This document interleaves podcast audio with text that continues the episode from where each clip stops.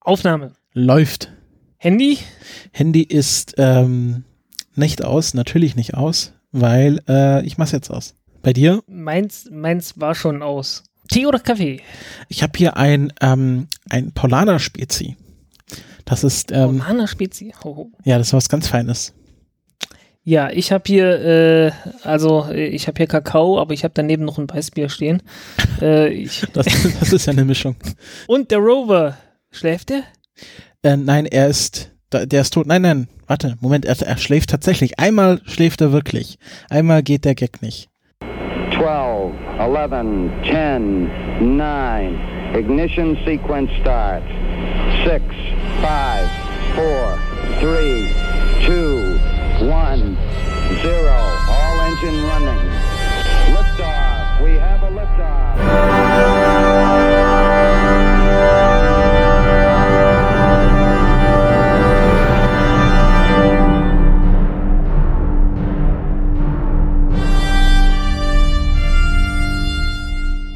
Countdown Podcast Folge 73. Ich begrüße wie immer den Frank. Hallo Frank. Hallo Christopher. Ja, ähm, äh, du hattest mir im Vorgespräch von einer revolutionären neuen Idee erzählt. Der flüssig Eine revolutionäre neue Idee, genau. Die Flüssigpizza. super an heißen Tagen vereint das Beste an äh, Kohlenhydraten und Flüssigkeitszuführung. Äh, ich würde mal sagen, äh, nein der, der. Hintergrund, der, der Hintergrund war ganz einfach der, ich habe eine Pizza gegessen, habe dazu nicht allzu viel getrunken.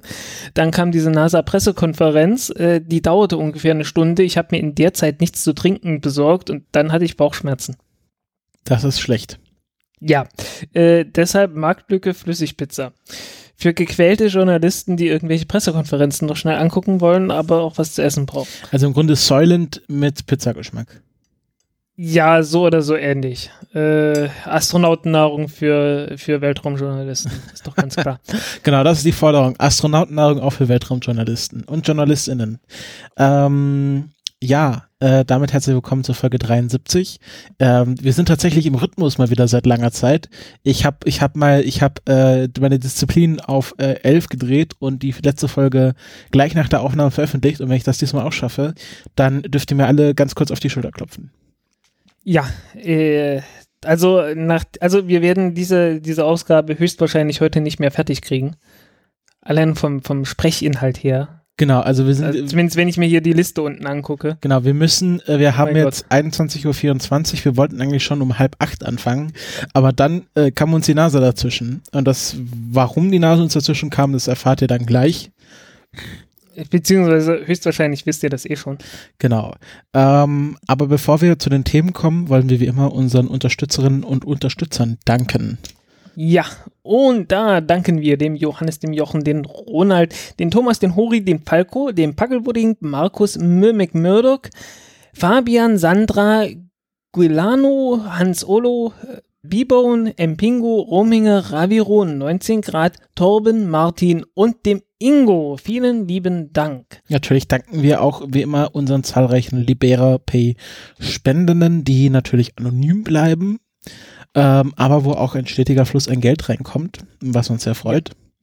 Übrigens, äh, vielen Dank geht auch äh, an den, äh, äh, wie heißt er gleich, an den Nibbler, äh, dessen echten Vornamen ich mir gerade versuche ins Gedächtnis zu rufen, ohne ihn laut auszusprechen. Okay. es ist immer das Schlimme, wenn man Menschen nur über Twitter kennt. ähm, ja, den habe ich nämlich getroffen, äh, jetzt zweimal in Berlin, hier in dem großen Dorf hier. Und äh, ja, netter Typ. Und äh, wenn ihr da draußen seid und äh, irgendwie sagt, äh, ich will mal den Typen, der da äh, über Weltraum so quatscht, äh, treffen, ich bin hier in Berlin und äh, ich mache das gerne. Sagt einfach irgendwie Bescheid, erreicht mich äh, irgendwie über E-Mail, Twitter, sonst was. Aber du hattest auch Ähm, doch schon einen Termin angesetzt für ein Genau. Meet and Greet. Weil äh, ich war ja ab und zu mal zu Gast bei damals TM. Äh, dort habe ich bisher noch nicht über Raumfahrt gesprochen. Das wird sich Das ist doch eine glatte Lüge. Wir waren doch beide mal bei damals der und haben über Raumfahrt geredet. Stimmt. Ach verdammt. Äh, ich habe die, ich habe die dezidierten Ausgaben irgendwie jetzt nur im Kopf gehabt. Du Ja, erinnerst dich nur an die stimmt. Ausgaben, wo du alleine reden durftest. Ja, schon klar. Ja, ja, ja. Verdammt. Nee, äh, das, den hatte ich, ja, äh, das, das war vorletztes Jahr natürlich auf dem Kongress. Und da war so viel los, dass es, oh, mein Gott, du hast vollkommen recht, ich habe das total vergessen. Ja, ich hab, ich war da tatsächlich schon mal mit Raumfahrt dabei. Mhm. Ja, sonst der, der größte Teil war äh, alles mit Radioaktivität und Kernkraft und sowas.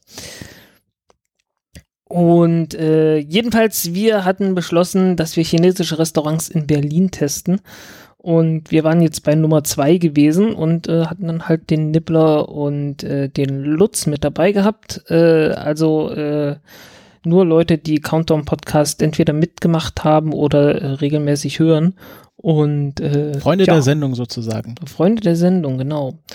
Ähm, und ihr könnt gerne mit dazu stoßen, wenn ihr wollt. Hast du äh, einen Termin? Termin wäre in äh, knapp zwei Wochen, nee, in, in etwas mehr als zwei Wochen, am Donnerstag, den 28. Juni, äh, am S-Bahnhof Prenzlauer Allee im, äh, äh, in dem wunderschönen chinesischen Standard, in meinem Standard-Chinesen, äh, dem Laoxiang. Where everybody knows your name. Genau. Äh, nee, es ist tatsächlich irgendwie so mein Standard-Chinese, der kocht sehr, sehr gut. Äh, das sind auch regelmäßig äh, chinesische Touristen, die dort absteigen. Ähm, Das ist ein gutes ja. Zeichen. Ja, genau. Die haben jetzt allerdings eine neue Speisekarte. Ich hoffe, das bedeutet nichts Schlechtes. Kann sich ja nur verbessern, hoffentlich. Ja. Genau, ähm, zum Thema Libera Pay erreicht uns noch eine E-Mail vom lieben Johannes. Der Johannes, der hat uns so einen kleinen Roman geschrieben, äh, aufgeteilt in zwei Bände, also zwei E-Mails. Ähm, Früher war sowas, im, sowas waren früher, waren das früher immer Bücher. genau, das ist diese, Wenn man das, so an das, Aristoteles denkt. das sind immer diese Leserbriefe, die dann im A4-Kurwerk kommen, weil die so dick sind. genau. Ähm, ja, dann da hat der, hat der Postbote immer so viel zu tun. Genau. Also, Ähm, ihr werdet wahrscheinlich schon merken, wenn ihr jetzt die Folge auf eurem Podcatcher geladen habt, dass die etwas länger ist. Deswegen werden wir jetzt nicht auf das komplette Feedback vom Johannes eingehen, weil der, ja, ähm, er hat sein Feedback durchnummeriert in, in Buchstaben und er ist bis äh, M gekommen. Was schon sehr beeindruckend ist. Ähm, und dann gab auf jeden Fall ähm, herzlichen Dank dafür und aufgeschoben ist ja nicht aufgehoben, wie ihr alle wisst. Ähm, aber er hatte dann noch eine Frage zu LiberaPay. Er hat gefragt, wenn es in Ordnung ist, ob er doch bei Patreon bleibt, ähm, weil er den Vorteil von LiberaPay noch nicht so sieht und da jetzt nicht ohne Not umziehen will. Natürlich, alle Leute, die uns über Patreon unterstützen, dürfen da gerne bleiben. Ich habe da persönlich nichts dagegen. Es ist nur so, dass bei LiberaPay mehr von dem Geld, was ihr reinsteckt, bei uns wieder rausfällt, weil LiberaPay eben in Euro operiert, also wir haben keinen Verlust durch Währungswechsel ähm, und LiberaPay ist eine Non-Profit-Organisation, also finanziert sich auch nur durch Spenden. Ähm, von dem her nehmen die auch keinen Anteil. Man muss halt einen Anteil zahlen, wenn man quasi Geld drauf einzahlt, so eine Bankgebühr. Ähm, aber der Rest ist im Grunde kostenlos. Also das wäre der Vorteil von LiberaPay. Ist natürlich ein anderes System, operiert wöchentlich. Ähm, und ähm, ja, ist halt anonym, man, man kann halt nicht quasi dafür lobend in der Sendung erwähnt werden. Ich weiß nicht, ob sie daran arbeiten, dass das ähm, sich ändert. Ähm, genau, also das wäre der Vorteil von LiberaPay, aber natürlich sind wir froh, auf welchem Weg auch immer ihr uns Geld schickt. Ihr könnt gerne weiter bei Patreon bleiben, ihr könnt auch gerne PayPal benutzen, ähm, ihr könnt auch gerne Frank äh, eine Banküberweisung schicken. Ich überlege mal, ob ich auch meine Bank meine Bankzugangsdaten, also meine Bank-SEPA-Daten veröffentliche. So ein großes Problem soll es eigentlich nicht so äh, sein. Es kommt ja noch nicht so viel Geld rein. Was natürlich auf der einen Seite schade ist, auf der anderen Seite äh, gut, weil ich da jetzt noch kein Geschäfts-, kein richtiges Geschäftskonto für brauche. Ja, also bei mir ist das ein, tatsächlich ein echtes, also ich weiß gar nicht, ob das, also ich würde jetzt nicht sagen ein echtes Geschäftskonto, aber es ist jedenfalls ein Konto, bei dem man äh, irgendwie SEPA-Abbuchungen und so weiter halt blockieren kann. Und äh, das habe ich getan. Also ihr, ihr könnt, äh, ihr, ihr kennt meine Kontodaten, aber ihr könnt damit nichts anfangen. Ja, ich überlege das mal. Aber eigentlich, eigentlich ist es, ähm, aber ihr könnt natürlich auch, äh, Frank, das, das gab es nämlich auch schon, dass Frank Geld bekommen hat und dann quasi spezifiziert wurde, wie das aufgeteilt werden soll. Äh, Erinnerst du dich? hatte ich das? Ja, ja, kann wir hatten sein. was ähm, für- aber bitte, bitte tut das nicht, äh, weil, äh, insbesondere nicht, wenn ihr das mir auf das Konto packt, weil ähm, das muss ich dann alles versteuern. Genau, also am besten PayPal oder so, das sollte ja für die meisten kein Problem sein. Ähm, genau. Also zurzeit ist das noch nicht das ganz große Problem. Ab nächsten Jahr ist das, glaube ich, dann hier mit, mit Mehrwertsteuer und den ganzen Kram. Zurzeit falle ich immer noch unter äh, Kleinunternehmer und so. Äh, Als nächstes bist du ein Großunternehmer. Äh, nicht mehr Kleinunternehmer jedenfalls. Okay, da gibt es so, eine- da gibt's so eine Sonderregelung. Ähm, natürlich, wenn ihr Frank jetzt auch persönlich trefft, äh, haltet, hält euch niemand davon ab, ihm unauffällig einen Briefumschlag zuzustecken mit, äh, Ja, mit ich habe nur die Tendenz, dazu, wenn wir essen gehen, dass ich dann, äh, dass ich dann gerne selbst bezahle. Das ist so. mm, Ich weiß nicht. Ich mag das nicht, wenn mir Leute Essen ausgeben. ja, nicht Essen ausgeben, aber die können ja auch Was? einfach mal so ein, so ein also Ja. wie so, wie so beim Paten, so äh, küssen den Ring, verneigen sich. Ja, so oder so ähnlich. Genau. Ja, Dann wie haben, dem auch sei. haben wir noch, äh, äh, es geht noch weiter beim Feedback. Stimmt. Ja, ja. Genau, ähm, ich habe ein bisschen Schwachsinn erzählt bei Grace Follow-On. Ähm, ich habe ja erzählt, dass da im Grunde keine neue Technologie eingesetzt wird, was aber nicht stimmt, denn dieses Laser Ranging Instrument, was den Abstand zwischen den beiden Satelliten misst, das ist genau die neue Technologie, ähm, die jetzt da eingesetzt wird. Und die es bei Grace noch nicht gab. Ach so, die hatten noch mit Radio gemacht. Ja, Mikrowelleninterferometrie. Mikrowellen, Mikrowelleninterferometrie. Ja. Ähm, genau, und Grace Follow-On hat jetzt als Technologiedemo ein Laser-Ranging-Instrument, was sich, äh, wie gesagt, ableitet vom ähm, Laser-Ranging-Instrument von Lisa Pathfinder. Und die machen dann halt sowohl als auch, oder wie? Äh, da, da, da müsste, da, wenn, wenn wir jetzt gut wären, hätten wir das recherchiert, aber ich vermute, dass sie beide Systeme haben, wenn das eine nur eine Technologiedemo ist. Genau, ja. Gehe ich auch von aus. Äh, dann eilt uns die Frage, ob das Intro irgendwo downloadbar ist. Also unser Intro. Ähm, ich kann ich gerne, also meine Bearbeitung zur Verfügung stellen. Das Lied ist natürlich nicht von mir, das ist von ähm, Kevin McLeod. Ähm, kann ich auch verlinken. Der ist ja dafür bekannt, dass er den Soundtrack zu Kerbal Space Programm macht und äh, sehr beliebt bei YouTubern ist, weil er sehr viele lizenzfreie und kostenfreie Musik zur Verfügung stellt. Ähm, äh, genau, also ich kann sowohl auf das Lied verlinken, als auch meine Bearbeitung zur Verfügung stellen. Ähm, daraus könnt ihr dann eu euch einen Klingelton basteln, wenn ihr wollt. Also genau, es ging die Frage nämlich nach einem Klingelton raus. Aha, okay. Ja, cool, klar. Genau, und wir haben, oh, wir haben so unglaublich viel Feedback zu dieser Folge bekommen, das ist Wahnsinn. Ähm, dann haben wir von 19 Grad ein paar Themenvorschläge bekommen, werden wir auch aufschieben, da wir schon so genügend haben für diese Sendung. Und der Florian hatte noch eine Frage zum Mars-Helikopter. Frank, kannst du das kurz beantworten? Der Mars-Helikopter. Ähm, ich fange mal unten an. Atmosphäre auf dem Mars. Darüber werden wir heute noch sehr viel sprechen.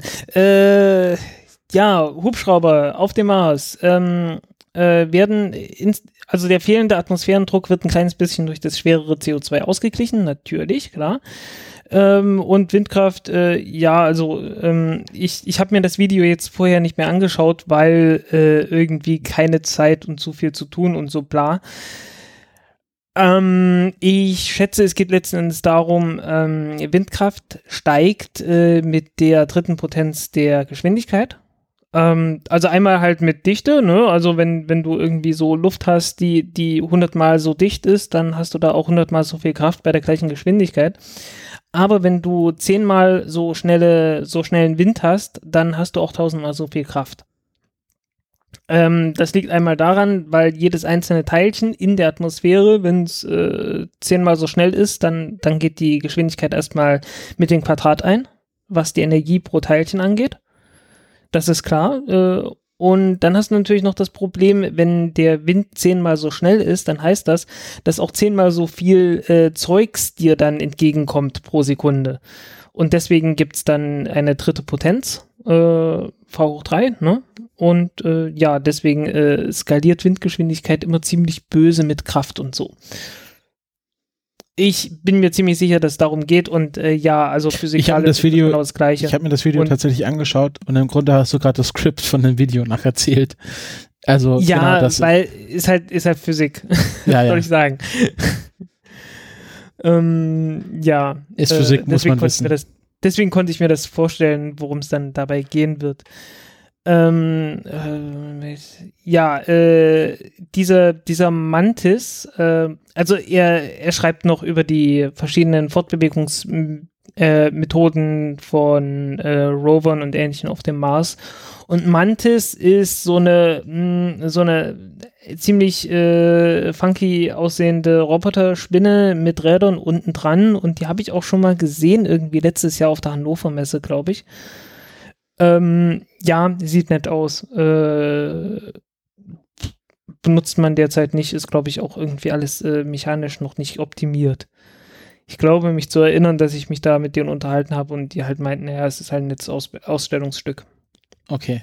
Glaube ich, äh, bitte, bitte, wenn, wenn das falsch ist, äh, das soll jetzt keine Beleidigung gewesen sein, äh, das ist dann ein falsches Gedächtnis. Äh, ja. Gut, ähm, ich glaube, dann haben wir den Feedback-Block durch. Ja. Kommen wir zu unseren Themen und das erste Thema ist natürlich das wichtigste Thema. Wir hatten gerade angesprochen, wir sind ein bisschen verzögert, weil wir noch eine Pressekonferenz abwarten wollten, nämlich zum Schicksal des Mars Rovers Opportunity als das da ist, äh, unsere letzte Sendung, wann hatten wir die letzte Sendung aufgenommen? Da war noch Vor gut, exakt ne? zwei Wochen. Da schien die, Welt, schien die Welt, erschien uns die Welt noch in Ordnung. Mir nicht. Äh, nein. Ja. Welcher Philosoph war das? Äh, ach, ähm, hier, Adorno war das. Adorno war es, okay. äh, nee, also für mich sah es auch alles in Ordnung aus. Aber ähm, tatsächlich, äh, wir haben am 31. Mai aufgenommen und schon am 30. Mai hat man den ersten, die ersten Anzeichen eines Staubsturms gesehen. Aber, da, Aber die waren halt ganz klein. Äh, ganz kurz, ich, ich meine mich dunkel zu erinnern, dass es schon damals hieß, dass ein Sturm kommen wird. Aber man wusste noch nicht, dass es so ein epischer Sturm wird. Ja, ja, genau, irgendwie sowas. Wie gesagt, am 30. Mai hat man den, den ersten Staub so gesehen. Und äh, am Freitag, das ist dann wohl der 1. Juni, glaube ich. Mhm. Ja, am Freitag, den 1. Juni, hat man dann äh, das Team informiert, äh, das, das wird jetzt schwierig. Äh, und ähm, dann haben sie halt angefangen, äh, am Montag haben sie dann endgültig angefangen zu sagen, okay, keine Wissenschaft mehr, äh, wir bereiten uns erstmal auf den Sturm vor. Und ja, das äh, ist dann äh, ein bisschen eskaliert um es mal vorsichtig zu sagen. Äh, also die, die Helligkeit äh, ist am Montag, also am Montag ist der, ist der Staubsturm dann da gewesen und die Helligkeit, also die, die Menge an Licht, die noch runterkam auf die, auf die Oberfläche vom Mars, ähm, war ungefähr bei der Hälfte. Also die hatten so einen Tau-Wert. Äh, Tau ist, äh, es gibt so eine Formel, also die Intensität vom Licht, das ankommt, ist irgendwie die Intensität, die von der Sonne kommt multipliziert mit e hoch minus irgendeine Konstante mal Tau. Und äh, dieses Tau ist dann halt, äh, ja, ist halt äh, ziemlich wichtig letzten Endes dadurch. Ähm, und haben dann halt nur noch die, die, Hälfte, die Hälfte der, äh, die Hälfte der Leistung gehabt. Ich bin jetzt gerade, äh, jetzt wo ich das so sage, merke ich, ich bin mir gar nicht sicher, ob das alles stimmt, was ich, was ich geschrieben also ich hab habe. Die, ich habe die ja ich, auch äh, gesehen, die. Äh ja, nein, ich, ich habe ne, ich hab ja, ich habe ja einen Artikel dazu geschrieben und ich fürchte, ich habe da Mist geschrieben. Wieso? Äh, weil ich da was geschrieben habe von äh, so äh, E hoch minus halt irgendwie Tau und da ist wohl noch eine Konstante davor. Jetzt, wo ich es gerade gesagt habe, merkte ich, oh oh, ich könnte Mist gesagt haben. Ähm, und wenn die hier schreiben, okay, Tau ist irgendwo bei zwei, dann ist es die, die Hälfte der, die Hälfte, und die haben noch die Hälfte der, der Dings gehabt, äh, die Hälfte der Stromproduktion, dann kann das nicht sein, weil nach der Formel, die ich benutzt habe, wäre es dann ein Siebtel. das ist, äh, ich muss mir das nochmal etwas genauer anschauen. Genau, also ich kann mal ein so, paar andere aussieht. Zahlen nennen. Hm. Ähm, äh, also die, also die Powerproduktion, also man kann das ja auch in wie viel, wie viel Wattstunden die Solarpaneele generieren messen. Genau. Ah, und du hast damit geschrieben, sehr schön, das hatte ich nämlich verpasst. Ähm, und ähm, normalerweise, also äh, fangen wir von vorne an, als der Rover noch frisch war, ähm, auf dem Mars konnten die Solarpaneele 900 Wattstunden äh, produzieren. Ja. Und ähm, im Dezember 2004 äh, waren das dann nur noch 730 Wattstunden, weil halt äh, die Paneele sich abnutzen ähm, und nicht mehr so aktiv, effektiv sind. Kommt hauptsächlich, weil Staub drauf kommt. Äh, teilweise hast du natürlich auch das Problem mit Strahlungsschäden und ähnlichem Genau. Kram. Und es ist halt niemand da, um es abzuwischen. Ähm, und äh, dann, äh, während sich der, äh, der Sturm verschlechtert hat, also als er dann da war am Montag, waren es dann nur noch 130 Wattstunden. Und ähm, jetzt quasi an, an der aktuellen Ausbreitung sind wir bei einer beim Tauwert von 10,8, was ein Rekord ist für den Mars. Also der also die größte Oh, Moment, Moment mal kurz. Äh, 130 anstatt von 700. Naja, dann bin ich da gar nicht mehr so schlecht gewesen. Nö, das habe ich auch nicht Mit gesagt. einem Siebtel. Okay, Ja. gut. Ähm, Bin ich nicht völlig falsch. Genau, und jetzt bei, also quasi, wo der Rover komplett runtergefahren ist, sind wir nur noch bei 22 Wattstunden. Also sind von etwa 700 auf 22 Wattstunden runter. Und das ist das absolute Minimum, was der Rover ähm, braucht, um noch die Master Clock zu betreiben. Also der Rover ist jetzt komplett runtergefahren. Nur noch die Master Clock, also die, äh, die Uhr des Rovers wird äh, betrieben, damit der Rover halt weiß, wie viel Uhr es ist, wenn er wieder Wobei ich, aufwacht. wobei ich sagen muss, äh, das ist ein Teil, den ich überhaupt nicht verstehe. Weil ich habe hier am, am Handgelenk eine Casio-Uhr, die ist äh, ziemlich verschlissen. Äh, da sieht man schon, dass das äh, deutlich, da sieht man schon sehr deutlich, dass da Plastik drunter ist, äh, obwohl sie irgendwann mal vorgetäuscht hat, dass sie aus Metall wäre. Ähm, und das liegt daran, dass die jetzt irgendwie sieben oder acht Jahre alt ist und noch nie eine Batterie gewechselt hatte.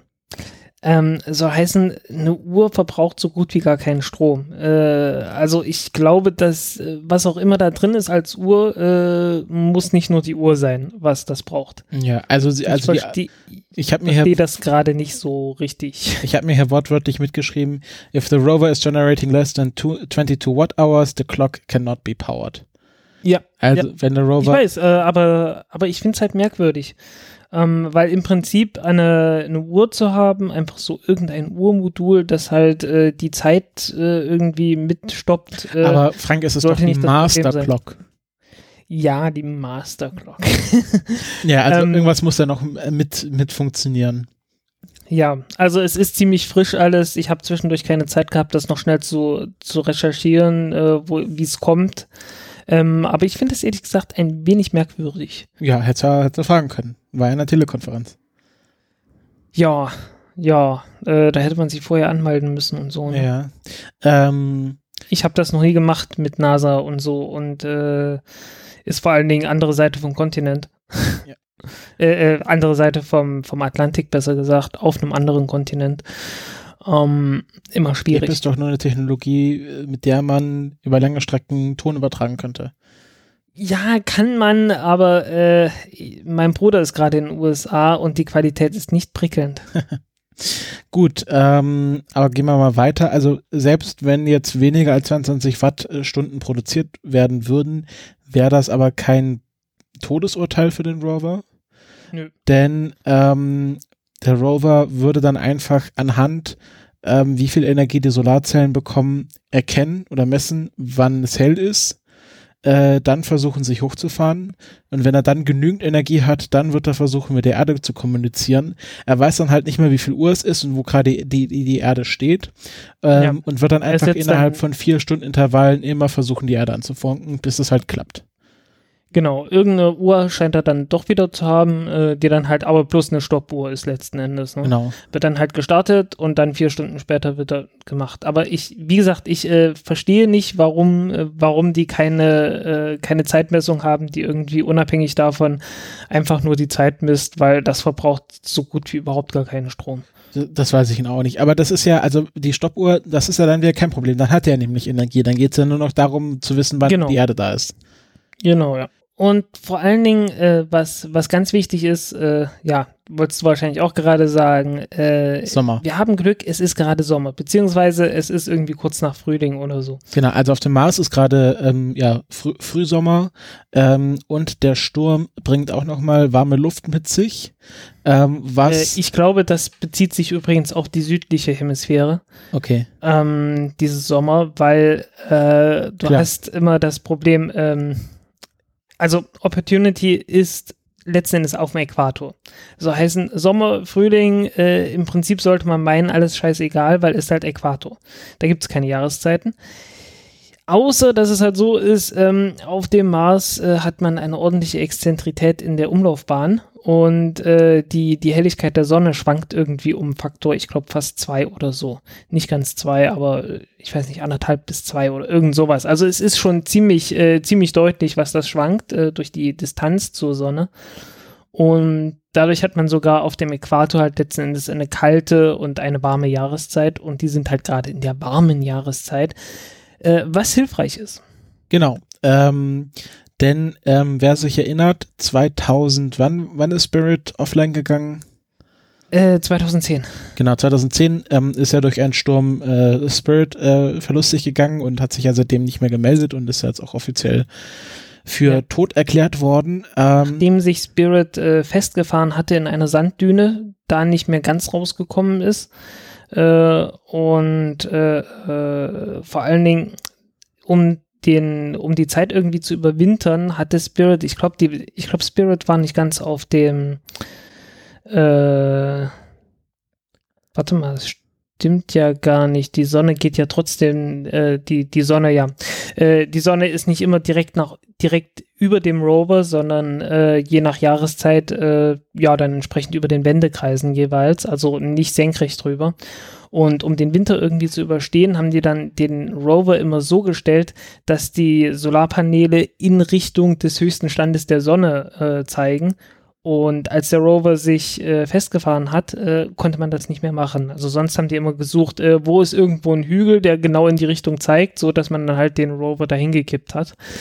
Ähm, weil man einfach, äh, ja, man hatte keinen Motor und nix, um irgendwie das Solarpanel zu bewegen und anzuheben und irgendwie zu kippen, so dass, äh, so dass das Solarpanel halt dahin zeigt, wo es ist, wo es, äh, wo die Sonne ist. Ähm, ja, und darüber wurde übrigens später auch nochmal gesprochen ähm, und zwar auch die Frage, äh, warum man Solarpaneele nicht mit irgendwie irgendwas ausgestattet hat, das den Staub runterwischt, ähm, weil der Staub halt die ähm, ja halt äh, verhindert, dass man genügend Strom äh, produzieren kann.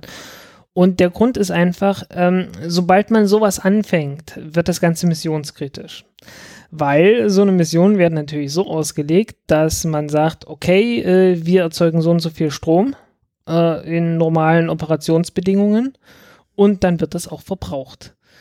Und wenn man jetzt anfängt, okay, äh, wir, wir machen irgendwelche äh, Vibratoren oder äh, Wischer oder irgend sowas drauf und verlassen uns einfach drauf, dass die, äh, dass die dann tatsächlich den, den Staub entfernen, dann wird natürlich die ganze Mission von Anfang an so gebaut, dass sie mehr Strom verbraucht.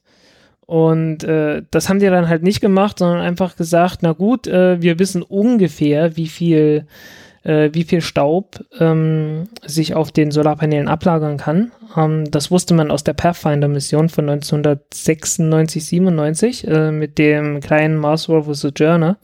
Da war extra ein, ein kleines Experiment drauf, das nur den, hat sie die äh, Staubablagerung auf Solarpanelen äh, gemessen hat.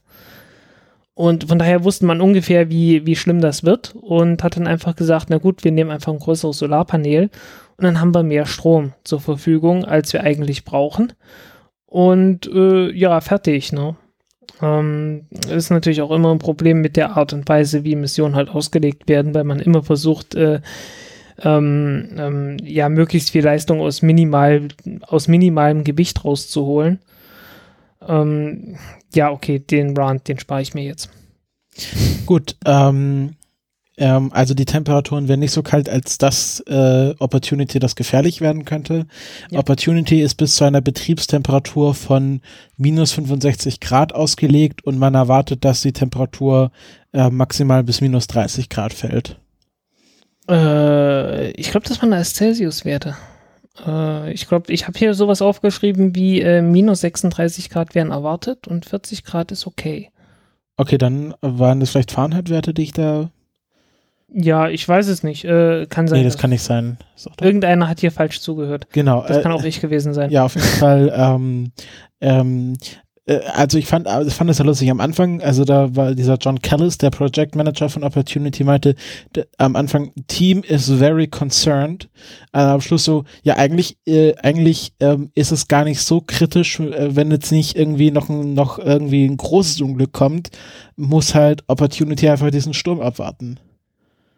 Ja, ähm, es ist halt, es ist halt trotzdem nicht schön, ne? Also er, er hat es ja dann, ich weiß nicht, ob er irgendeiner von denen hatte es ja dann verglichen mit äh, mit der äh, 97 Jahre alten Oma, die im Koma liegt und die Ärzte sagen so, äh, eigentlich, äh, eigentlich sehen so, so Vitalzeichen und so weiter, sieht alles ganz gut aus. Ist jetzt bloß eine Frage der Zeit, bis sie wieder aufwacht, aber äh, man ist halt doch, weil es ist eine alte Oma, ist eine alte Dame und man, äh, man, man ist dann doch schon, äh, ja, beunruhigt auf jeden Fall. Was ich dann auch sehr lustig fand, als er dann meinte, ja, eigentlich ist der Rover im Top-Zustand, außer, ja, der eine Roboterarm geht nicht und wir müssen rückwärts fahren und wir können nur noch zwei Le Räder lenken anstatt der vier.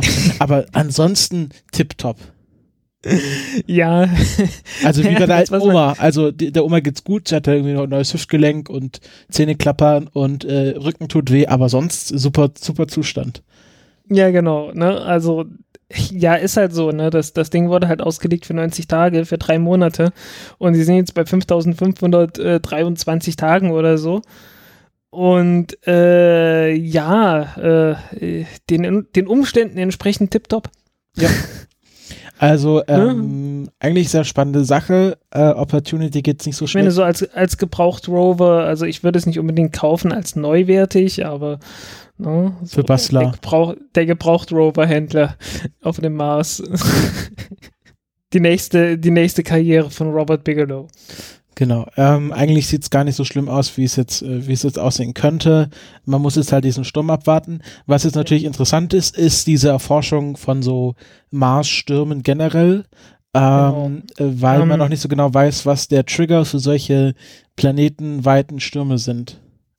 Ja, äh, da kommen wir gleich noch drauf. Äh, was gefragt wurde, ist zum Beispiel, ähm, kann es passieren, dass der Rover unter irgendeiner Staubdüne, unter einer Sanddüne in dem Sturm verschüttet wird? Äh, nein. Ähm, die, die Menge an Staub, die dort bewegt wird, ist ziemlich klein.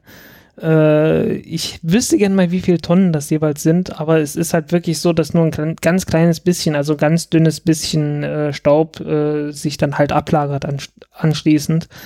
Ähm, das ist nicht zu vergleichen mit einem richtig bösen Staubsturm irgendwo in der Sahara oder so, ähm, was natürlich auch daran liegt, dass unsere Atmosphäre sehr viel dicker ist.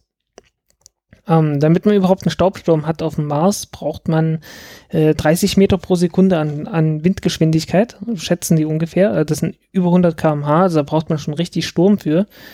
Ähm, natürlich merkt man von so einem Sturm dann nicht mehr ganz so viel, weil äh, 100 km/h ist halt äh, wie gesagt, ähm, die, die Atmosphäre auf dem Mars ist äh, unter einem Prozent von dem, was wir hier haben. Äh, entsprechend ist die Kraft, die man dann hat, nur ein Hundertstel davon. Und ähm, man merkt dann schon eine Brise letzten Endes. Also wenn man, wenn man ohne Raumanzug rausgehen würde, würde man das merken, dass da, dass da Wind wehte, aber äh, es, es wird einen nicht umhauen oder so. Na, also nicht zu vergleichen mit 100 km/h hier, hier auf der Erde. Ähm, ja, aber das reicht halt, um den, um den Staub äh, hochzuwirbeln. Und das ist äh, genau äh, der Mechanismus, wie, wie Stürme auf dem Mars entstehen. Ähm, denn der Staub ist einmal warm und äh, wenn, der, wenn der Staub warm ist, äh, dann wärmt er die Atmosphäre auf, weil ähm, die Atmosphäre jetzt ganz ohne Staub äh, ist halt sehr dünn und die wird kaum aufgehe die wird kaum aufgeheizt und kaum aufgewärmt. Äh, es zwar besteht zwar fast nur aus CO2 und äh, die Marsatmosphäre hat viel mehr CO2 als die Erdatmosphäre. Ähm, aber ihr fehlt erstens die Masse. Also es fehlt einfach, es ist sehr wenig Atmosphäre in der, in der Atmosphäre, auch wenn sehr viel CO2 in der Atmosphäre ist. Ähm, und dadurch hat, hat die Wärme, die durch das CO2 letzten Endes aufgenommen wird, äh, dadurch, dass der Mars sich aufwärmt und Wärmestrahlung abgibt, was dann von dem CO2 äh, auch absorbiert wird, ähm, da ist einfach nicht genügend Atmosphäre, um da richtig großen Einfluss zu haben und äh, richtig viel Feedback zu haben. Und äh, vor allen Dingen, da fehlt dann halt auch jede Menge äh, an Wasser, weil äh, das wichtigste Treibhausgas in der Atmosphäre hier auf der Erde ist tatsächlich äh, nicht CO2, sondern H2O. Das wird äh, gerne mal verdrängt, aber äh, tatsächlich so von, von einem typischen Treibhauseffekt auf der Erde ist 80 Prozent Wasser. Und äh, ja, wenn man irgendwie so Infrarotteleskope hat, die man dann auf der Erde betreiben möchte, dann baut man die vorzugsweise in sehr trockene Gegenden, möglichst weit hoch auf einem Berg, äh, so dass man einen großen Teil der Atmosphäre auch unter sich hat, äh, weil man halt die, die ganzen Absorptionsbänder von dem Wasser gerne vermeiden möchte. Ähm, das hat man halt auf dem Mars nicht und äh, dadurch hat man relativ äh, schwach ausgeprägten Treibhauseffekt. Und wenn jetzt der Staub aber hochkommt, dann, äh, dann erzeugt dieser Staub so eine Art Treibhauseffekt.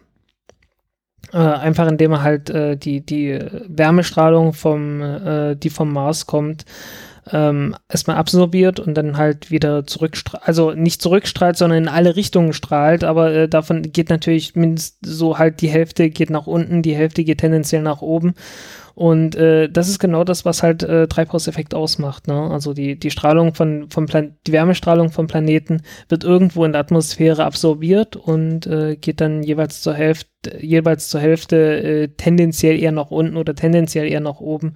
Und umso mehr, äh, umso mehr Schichten man davon hat, äh, umso besser isoliert man dann halt so einen Planeten und entsprechend kann er sich dann aufwärmen.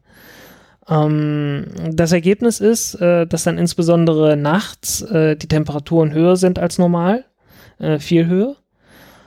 Und ähm, tagsüber natürlich nicht, weil, äh, also weil nachts kann sich dann halt der, der Planet äh, nicht mehr, nicht mehr so leicht auskühlen, aber tagsüber kommt halt das Sonnenlicht nicht mehr von oben nach unten richtig durch. Und da ist dann das zweite Problem. Ähm, der Staub hat außerdem eine gewisse Wärmekapazität und wie gesagt, absorbiert Sonnenlicht und wärmt sich dann auch im Sonnenlicht äh, in der Atmosphäre auf und wärmt dabei auch die Atmosphäre auf. Und äh, wenn man die Atmosphäre aufwärmt, ja, dann hat man irgendwie so eine warme Lufttasche und äh, das ist dann wie ein Heißluftballon, bloß ohne Ballon äh, und steigt halt trotzdem nach oben und nimmt dann halt einen Teil von dem Staub mit. Und äh, ja, dann, dann steigt halt, äh, dann steigt erstens Luft nach oben das heißt, man hat einen Unterdruck. Ringsrum hat man höheren Druck. Das heißt, äh, die, die Luft, die ringsrum ist, die rutscht sozusagen nach. Äh, das ist das, was, dann der Wind ist.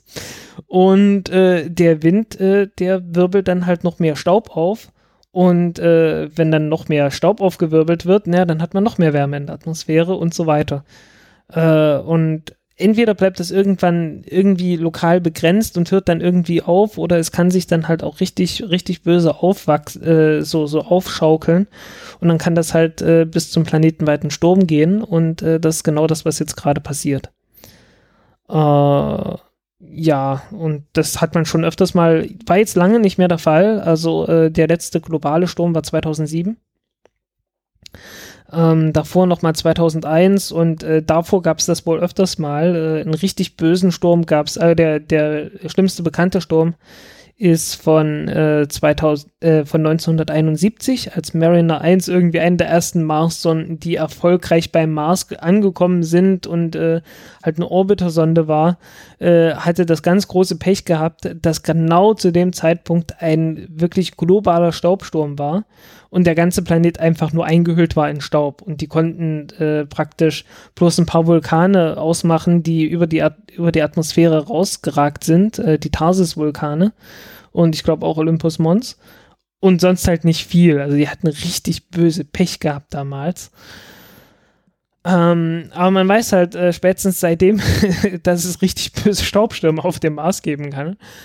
Aber ähm, wenn das einmal soweit ist, äh, dass so ein, dass so ein äh, Staubsturm global ist, dann, äh, dann hat sich das alles mehr oder weniger erledigt, weil ähm, damit man einen Staubsturm hat, damit man diesen Sturm hat, da braucht man Unterschiede irgendwie so von so von links nach rechts. Ne? Also du brauchst irgendwo ein, ein Gebiet, wo wo, ein, wo du praktisch äh, noch immer noch relativ normale Verhältnisse hast und ein Gebiet, wo halt gerade der Sturm ist und der, der Staub halt äh, die Atmosphäre aufheizt.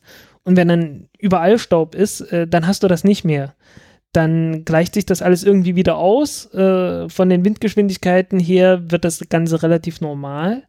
Ähm, achso, äh, so global gesehen werden, wird der Staub dann verteilt äh, mehr durch Höhenwinde als unten. Also das steigt halt unten auf, dadurch hat man unten erstmal ho relativ hohen Wind.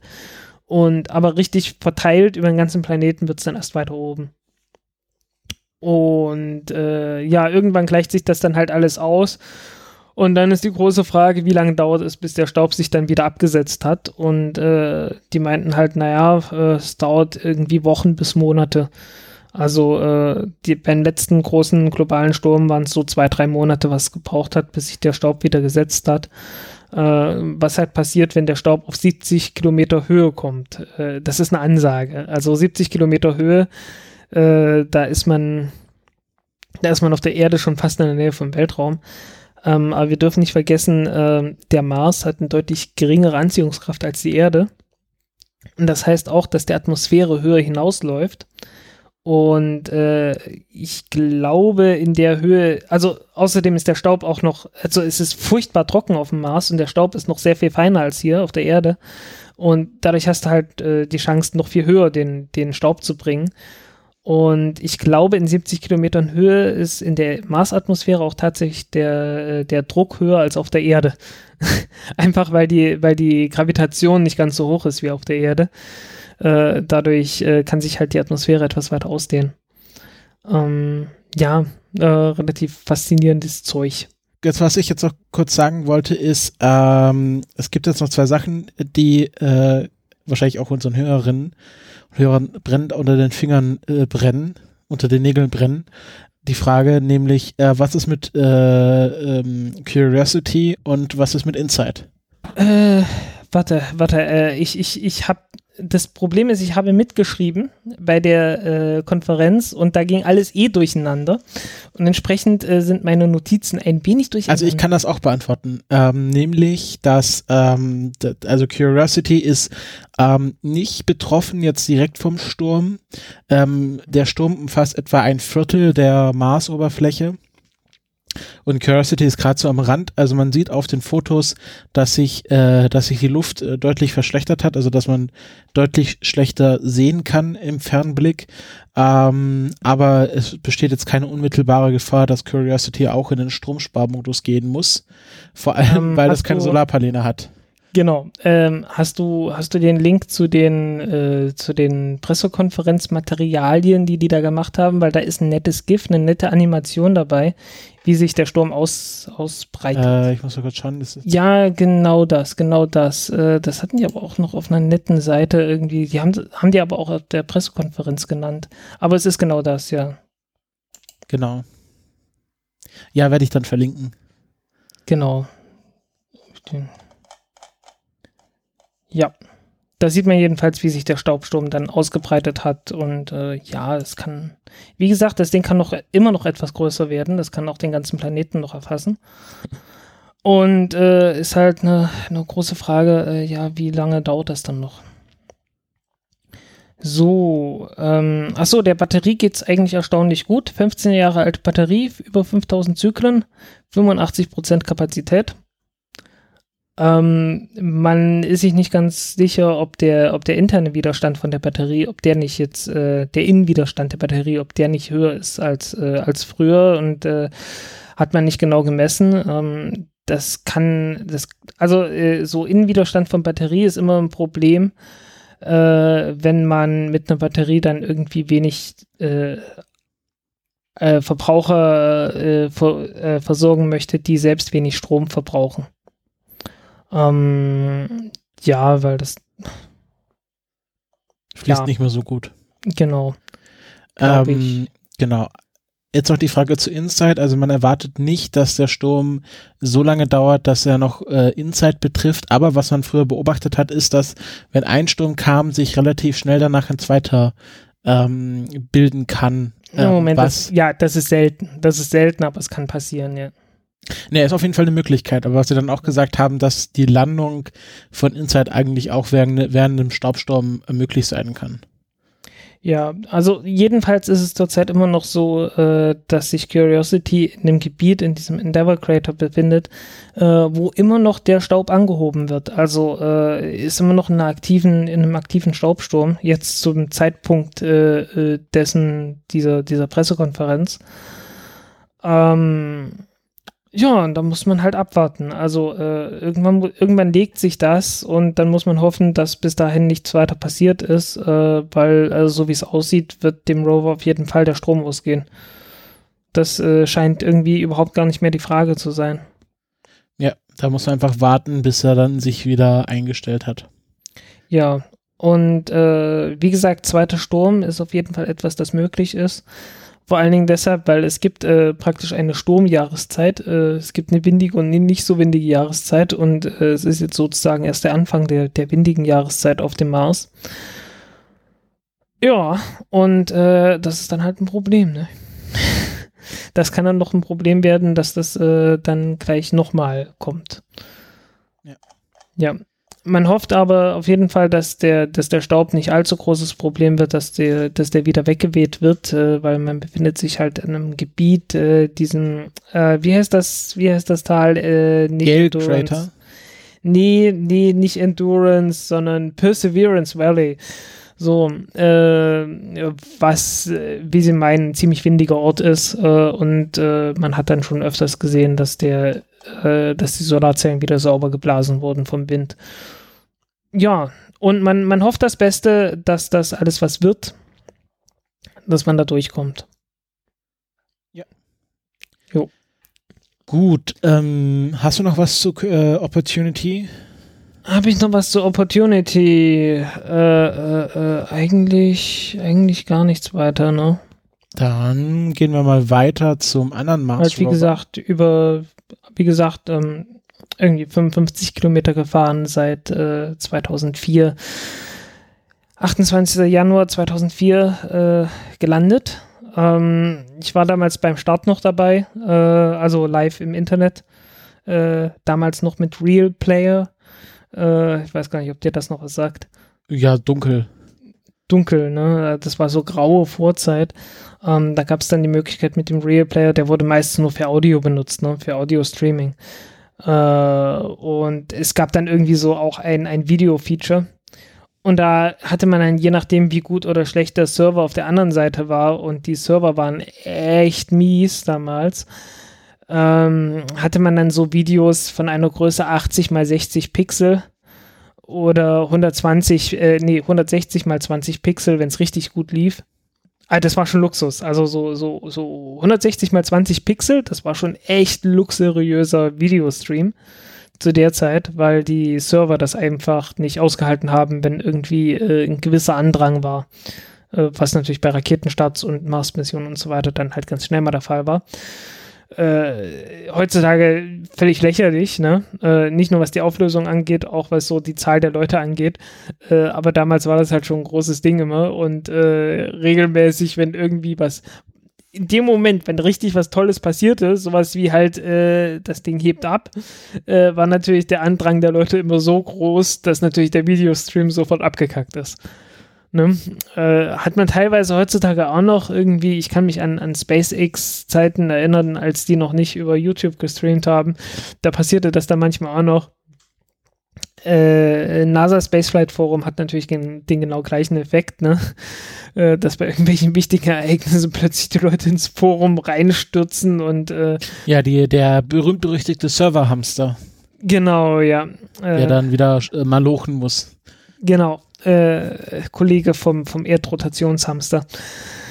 Äh, und ja, also waren halt so Zeiten. Also Opa erzählt vom Krieg. Sorry, musste jetzt einfach mal sein. Äh, Aber was ich eigentlich sagen wollte, ist, dass wir jetzt vielleicht mal zum anderen Mars Rover übergehen, weil ja, der warte, hatte ganz, auch ganz kurz noch, ganz kurz noch zu dem ganz anderen Mars Rover. Ja. Äh, ich kann mich noch gut erinnern, so 1997, äh, als so das Wort Multimedia äh, in aller Munde war. Also das war so diese Zeit, als irgendwie Internet war noch nicht so ganz, aber Multimedia, das war an allen Ecken und Enden. Und da hatte man dann irgendwann äh, eine Multimedia-CD verkauft für äh, Mars Pathfinder Äh, Gab es dann irgendwann zum Glück sehr, sehr billig das Ding irgendwo in Ramsch. Äh, und da waren dann sage und schreibe, ich weiß nicht, also es passt am Ende auf eine Diskette, soll heißen, also, ja, Diskette, oh Gott. es wird wirklich Opa erzählt vom Krieg. Äh, also Diskette hatte damals so 1,4 Megabyte. Äh, passte da drauf und da hatten die dann halt so ein paar äh, JPEGs draufgepackt äh, von Aufnahmen von, von Pathfinder und das war halt so, so die, das Zeug, was man damals so auf, auf CDs verhökert hat, um irgendwie Geld daraus zu schlagen, dass die, dass die NASA mal einen Rover zum Mars geschickt hat. Ja, das waren so die Zeiten. Wäre vielleicht auch jetzt wieder ein, äh, sinnvoll, ein bisschen Geld mit Multimedia-CDs zu verdienen. Hm, Multimedia-CDs, oh Gott. Ähm, USB-Sticks, die man verschickt. Garantiert virusfrei. Äh, ja, das ist, das ist doch das, womit die ganzen Autos jetzt abgedatet werden. Ja, ähm, äh, man könnte es ja versuchen mit, mit Zeitungen oder so. Werbeprospekte. Aber will, wollen wir, willst du jetzt nicht zur Curiosity kommen oder? Äh, ich will, ich will. Ich hatte bloß so noch ein paar Dinge im Kopf, die ich gerade, die ich gerade loswerden wollte. Und also, glaub, wir durch. können jetzt, du kannst jetzt über Curiosity erzählen oder muss ich die Kapitelmarke zum dritten Mal löschen, wenn ich die jetzt lege? Curiosity. Ja. Gut, Curiosity äh, ist ein bisschen vom, Stu vom Sturm natürlich auch betroffen, äh, hat es auch beobachtet, äh, dass es etwas dunkler geworden ist, kam nicht innerhalb von ein paar Tagen, sondern kommt jetzt so in ein paar Wochen so langsam, aber sicher auch die zu, so wie es auch damals schon 2007 bei Opportunity der Fall war.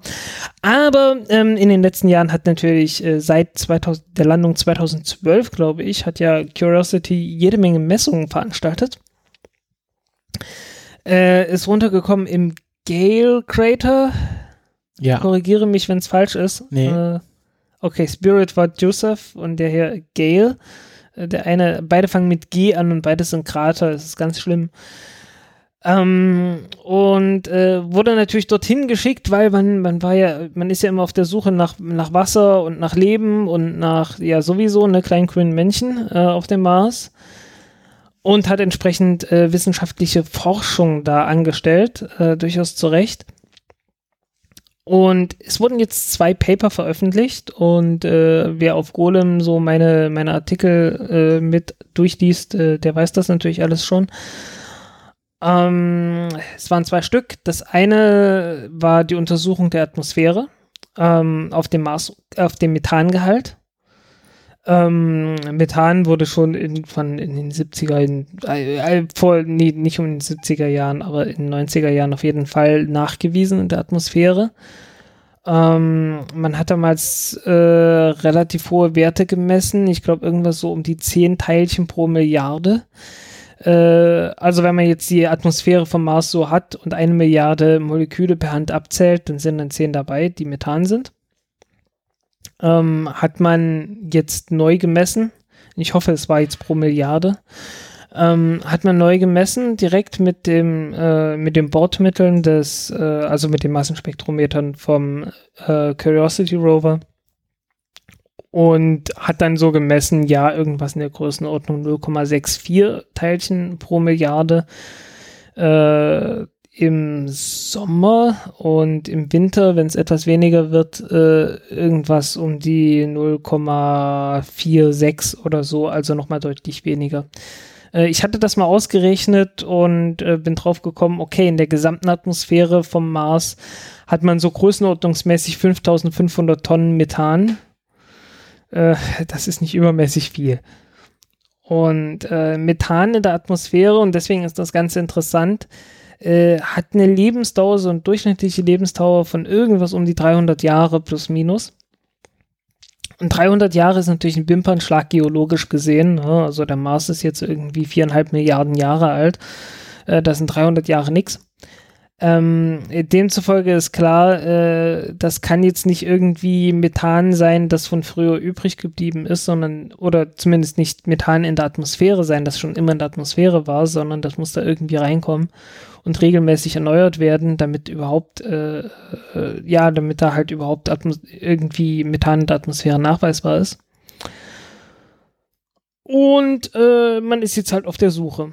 Ähm, eines, was man halt festgestellt ist, okay, äh, der Methangehalt der Atmosphäre schwankt stark und man ist jetzt ein bisschen auf der Suche, woran das liegt. Ähm, weil irgendwie muss es, irgendwie muss es einen Mechanismus geben, der dafür sorgt, dass das Methan aus der Atmosphäre verschwindet und dann auch wieder auftaucht. Ähm, einfach bloß so von, von Frühling zu Sommer und so weiter. Ähm, ein heißer Kandidat dafür ist einfach Staub. Äh, man hat ja sehr feinen Staub. Feiner Staub hat eine große Oberfläche und an der feinen Oberfläche, an der großen Oberfläche kann dann äh, einfach, können sich Methanmoleküle einfach festhaften. Äh, und wenn sich der Staub dann wieder etwas aufwärmt, dann äh, werden die wieder losgelassen sozusagen. Äh, das, ist, das nennt sich dann Adsorption. Also Adsorption ist dieses Festhaften, Absorption wäre irgendwie innen drinne bleiben. Ähm, und das ist eine Möglichkeit, aber man ist mit der Erklärung nicht sonderlich zufrieden, weil das erklärt noch nicht alles. Aber äh, wenn, die, wenn die Erklärung ja? stimmt, dann müsste das doch bedeuten, dass nach dem Sturm jetzt besonders viel Methan in der Atmosphäre ist. Äh, nee, nicht. Äh, ja, ja, möglich, äh, wenn der Staub aufgewärmt wird. Ich weiß es nicht, muss man schauen. Okay. Ähm, wie gesagt, ich stecke da nicht direkt in der, in der, in der Wissenschaft. In der Atmosphäre drin, drin ja. Jedenfalls, äh, ja, ich stecke da nicht in der Atmosphäre drin, ich äh, stecke in dieser Atmosphäre hier drin. ähm, ja, jedenfalls ist man mit dieser ganzen Erklärung nicht so furchtbar glücklich, weil es erklärt noch nicht alles. Also es muss da noch irgendwie andere Quellen und Senken für Methan geben, die für diesen jahreszeitlichen Rhythmus sorgen. Und dann muss es natürlich noch eine Quelle geben, äh, die so nah ungefähr 10 Tonnen Methan pro Jahr irgendwie raushaut. Größenordnungsmäßig. Also beschwert euch jetzt nicht, wenn es irgendwie 5 Tonnen oder 20 Tonnen oder irgend sowas in der Größenordnung sind. Aber jedenfalls sowas muss es geben. Und äh, es ist auch bekannt, ähm, das kann aber auch mit, das liegt höchstwahrscheinlich einem Jahres, jahreszeitlichen Rhythmus, äh, dass die, dass das Methan irgendwie auch lokal begrenzt freigesetzt wird, weil äh, Curiosity hat äh, in der Gegend, wo Curiosity rumfährt, äh, ab und zu auch mal höhere Werte an Methankonzentrationen ähm, gemessen. Und es kann jetzt nicht sein, dass irgendwie eine Wolke aus Methan plötzlich mal durch, äh, durchfliegt durch die Atmosphäre und Curiosity ist mittendrin oder so, weil das würde sich zu schnell verflüchtigen und zu schnell mit dem Rest der Atmosphäre vermischen. Ähm, deswegen ist man drauf gekommen, okay, das muss irgendwie eine lokale Freisetzung von Methan sein, was dort passiert. Und es muss dort irgendwie Quellen geben, halt für Methan. Ähm, zyklische Quellen oder halt direkte Quellen. Ne? Also zyklische Quellen im Sinne von halt irgendwie in der, ein, in der einen Jahreszeit äh, setzt sich das Methan fest und irgendwann später wird es wieder freigegeben. Mhm. Was die Quelle von dem Methan ist, äh, natürlich hat man in das, äh, in das Paper reingeschrieben, ja, hier leben auf dem Mars, bla bla. Äh, Finde ich sehr, sehr unwahrscheinlich. Äh, es sah auch so aus wie, ja, äh, glauben wir selber nicht ganz drin dran, aber äh, das ist irgendwie die Hauptmission von der, von der Mars-Erforschung, also muss das irgendwie erwähnt werden. So ähnlich ist das Paper geschrieben, ne? Ähm, die heißesten Kandidaten ist äh, der Zerfall von Olivin. Also Olivin ist ähm, äh, Oh, das hatten wir doch ähm, in unserer äh, Rundgang durch das äh, Naturkundemuseum Berlin genau. gesehen. Genau, weil Olivin ist äh, kein sehr stabiles, kein äh, sehr stabiler, kein sehr stabiles Gestein und das kann dann in Serpentit, die Serpentinit oder irgend sowas, äh, irgendwas mit irgendwas mit Schlange äh, umgewandelt werden und dabei äh, wird Methan frei. Und es gibt auch noch ein paar andere chemische Prozesse, die ablaufen können, wo auch Methan entstehen kann. Äh, weil Methan ist äh, letztendlich eine organische, nennen wir zwar irgendwie organische Verbindung und wenn du ihr das auf der Erde dir anguckst, äh, ja, irgendwelche Kühe furzen oder auch man selbst, ähm, ja, Methan ist meistens äh, Resultat biologischer Vorgänge hier auf der Erde. Ähm, aber es ist ein sehr einfaches Molekül und es kann natürlich bei je, allen möglichen chemischen Reaktionen entstehen. Und äh, vieles davon auch in geologischen Prozessen. Und äh, 10 Tonnen sind so 10 Tonnen pro Jahr an Freisetzung äh, ist jetzt nicht so riesig viel. Ähm, die große Frage ist äh, halt, woher kommen diese 10 Tonnen sozusagen? Äh, ich sage immer so 10 Tonnen, also bitte, äh, wie gesagt, das ist so, so grobe Rechnung, was ich mal so grob ausgerechnet habe. Also äh, nagelt mich da bitte nicht fest. Aber es, es sind halt nicht, nicht 100.000 Tonnen und es sind auch nicht 50 Gramm oder so, was da pro Jahr entsteht, aber was in der Größenordnung halt. Ne? Äh, entweder kann das das sein oder äh, es kann auch sein, dass einfach äh, geologische Taschen äh, vorkommen, historische Vorkommen, also die uralt sind, im Mars gibt, die dann so ganz langsam freigesetzt werden. Ähm, es gab natürlich auch jede Menge Vulkanismus auf dem Mars. Äh, wie gesagt, Tarsis-Vulkane, Elysium, äh, Olympus Mons. Olympus Mons ist der größte Vulkan im ganzen Sonnensystem.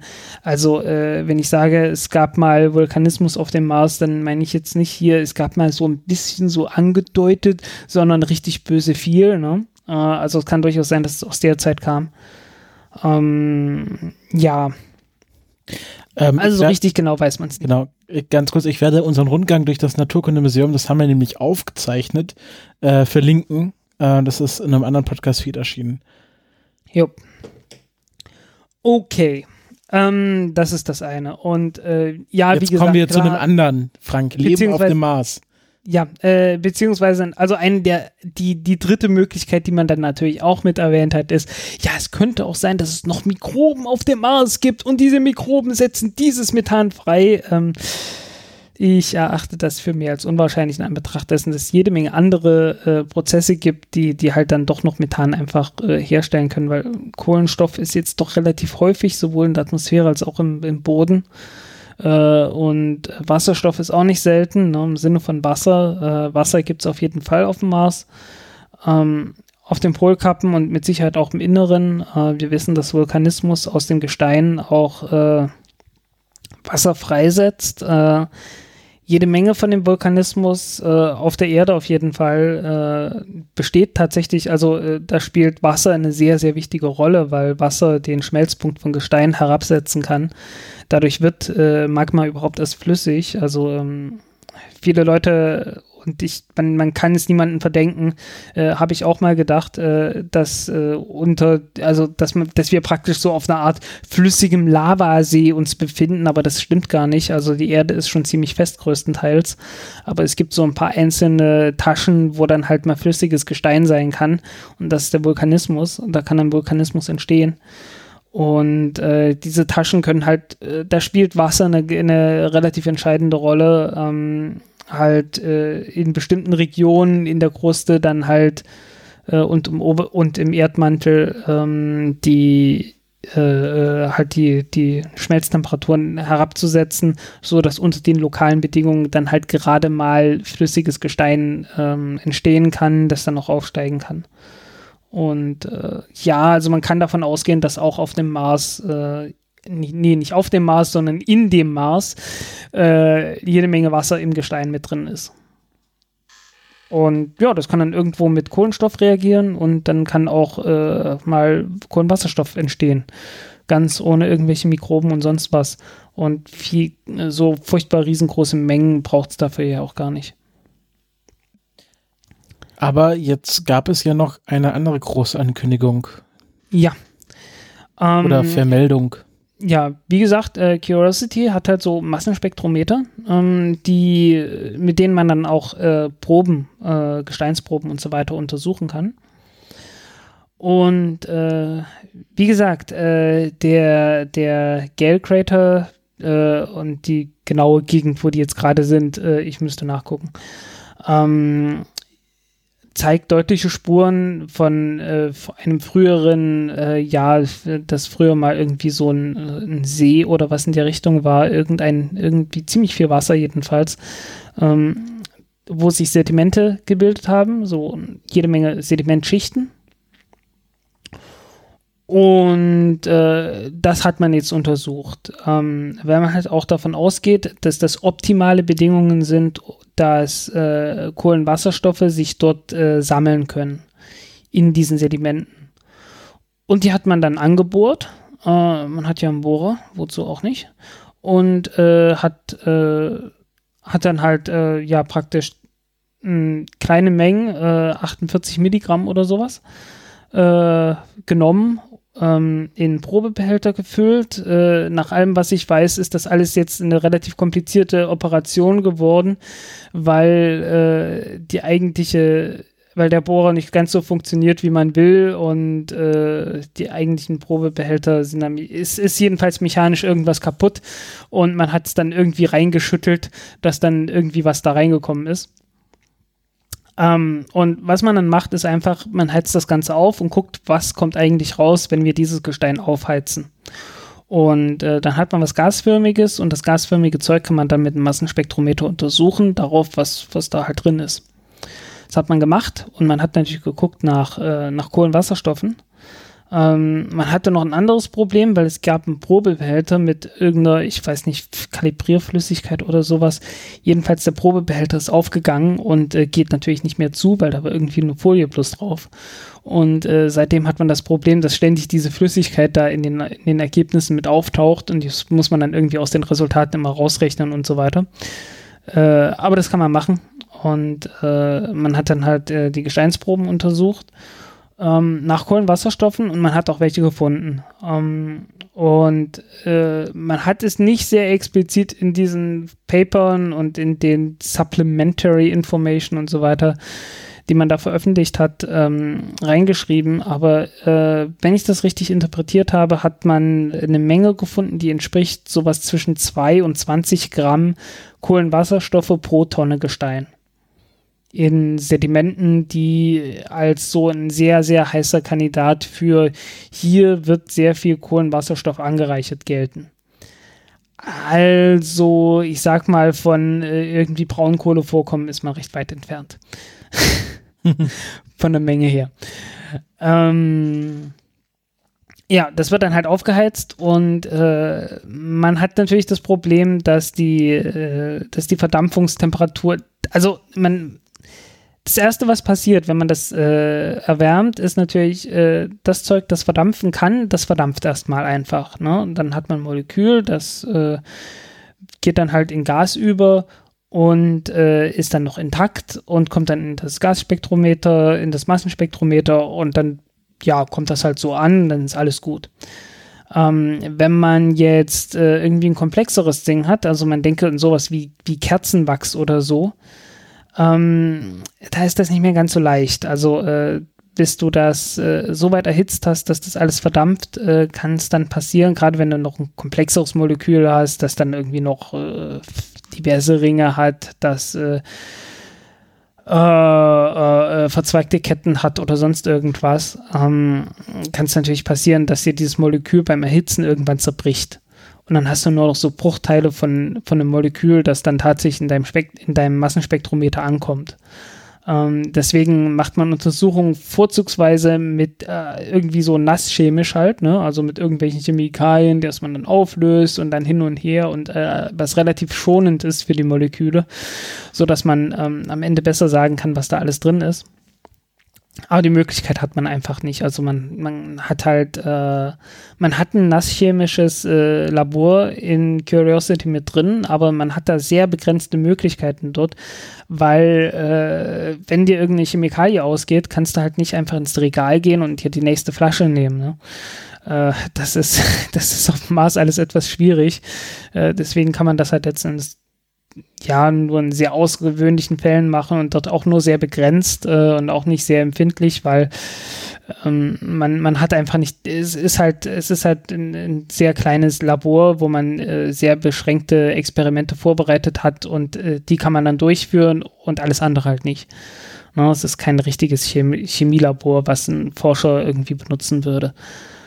Ähm, deswegen halt ähm, benutzt man solche Methoden und äh, kann dann halt so Aussagen machen, ja, so äh, es gab, es gibt halt eine gewisse Menge an Kohlenwasserstoffen und die sind relativ komplex und äh, man hat festgestellt, okay, da ist auch jede Menge Schwefel mit drin.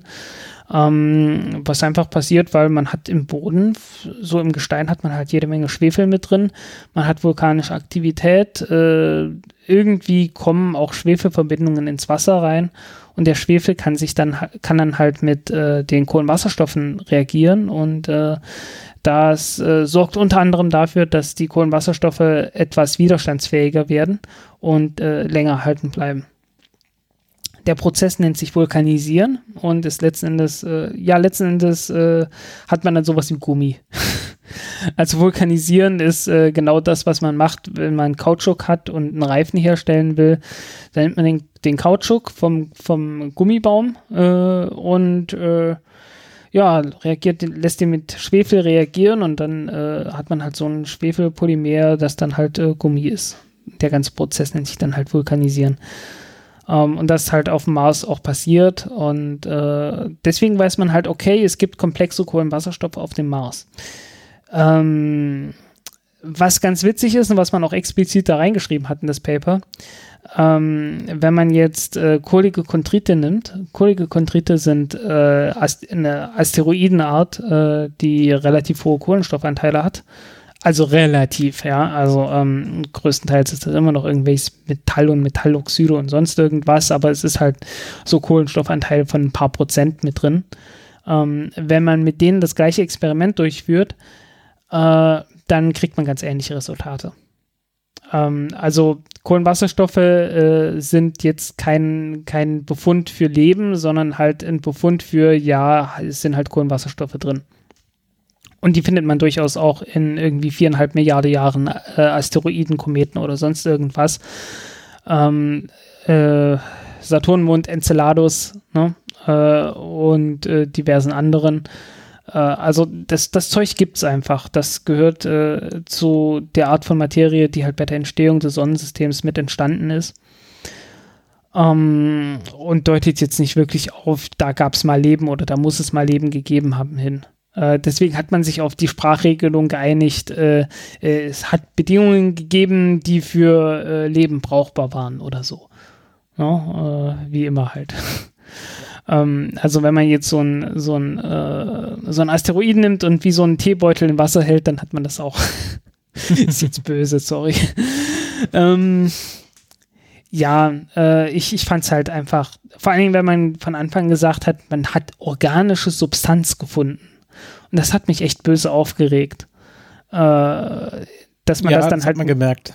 in die, in die Presse, in die Pressemitteilung da reinge, reingeschrieben hat, weil halt sofort klar ist, okay, das ist keine organische Substanz, also das Wort organische Substanz, das ist halt letzten Endes reserviert für, ähm, da hat es irgendwie grünen Schleim gegeben oder sonst irgendwas. Äh, also irgendwie, da hat es was Lebendiges gegeben und äh, organische Substanz ist das, was übrig bleibt davon.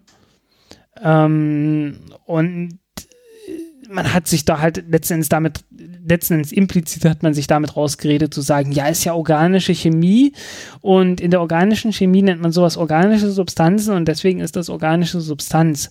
Äh, nee, also ähm, die Sache mit dem Framing, wir erwarten, dass der, der behauptet hat, irgendwie Framing ist uns als Journalisten doch egal. Das war der hart, aber für Twitter-Account.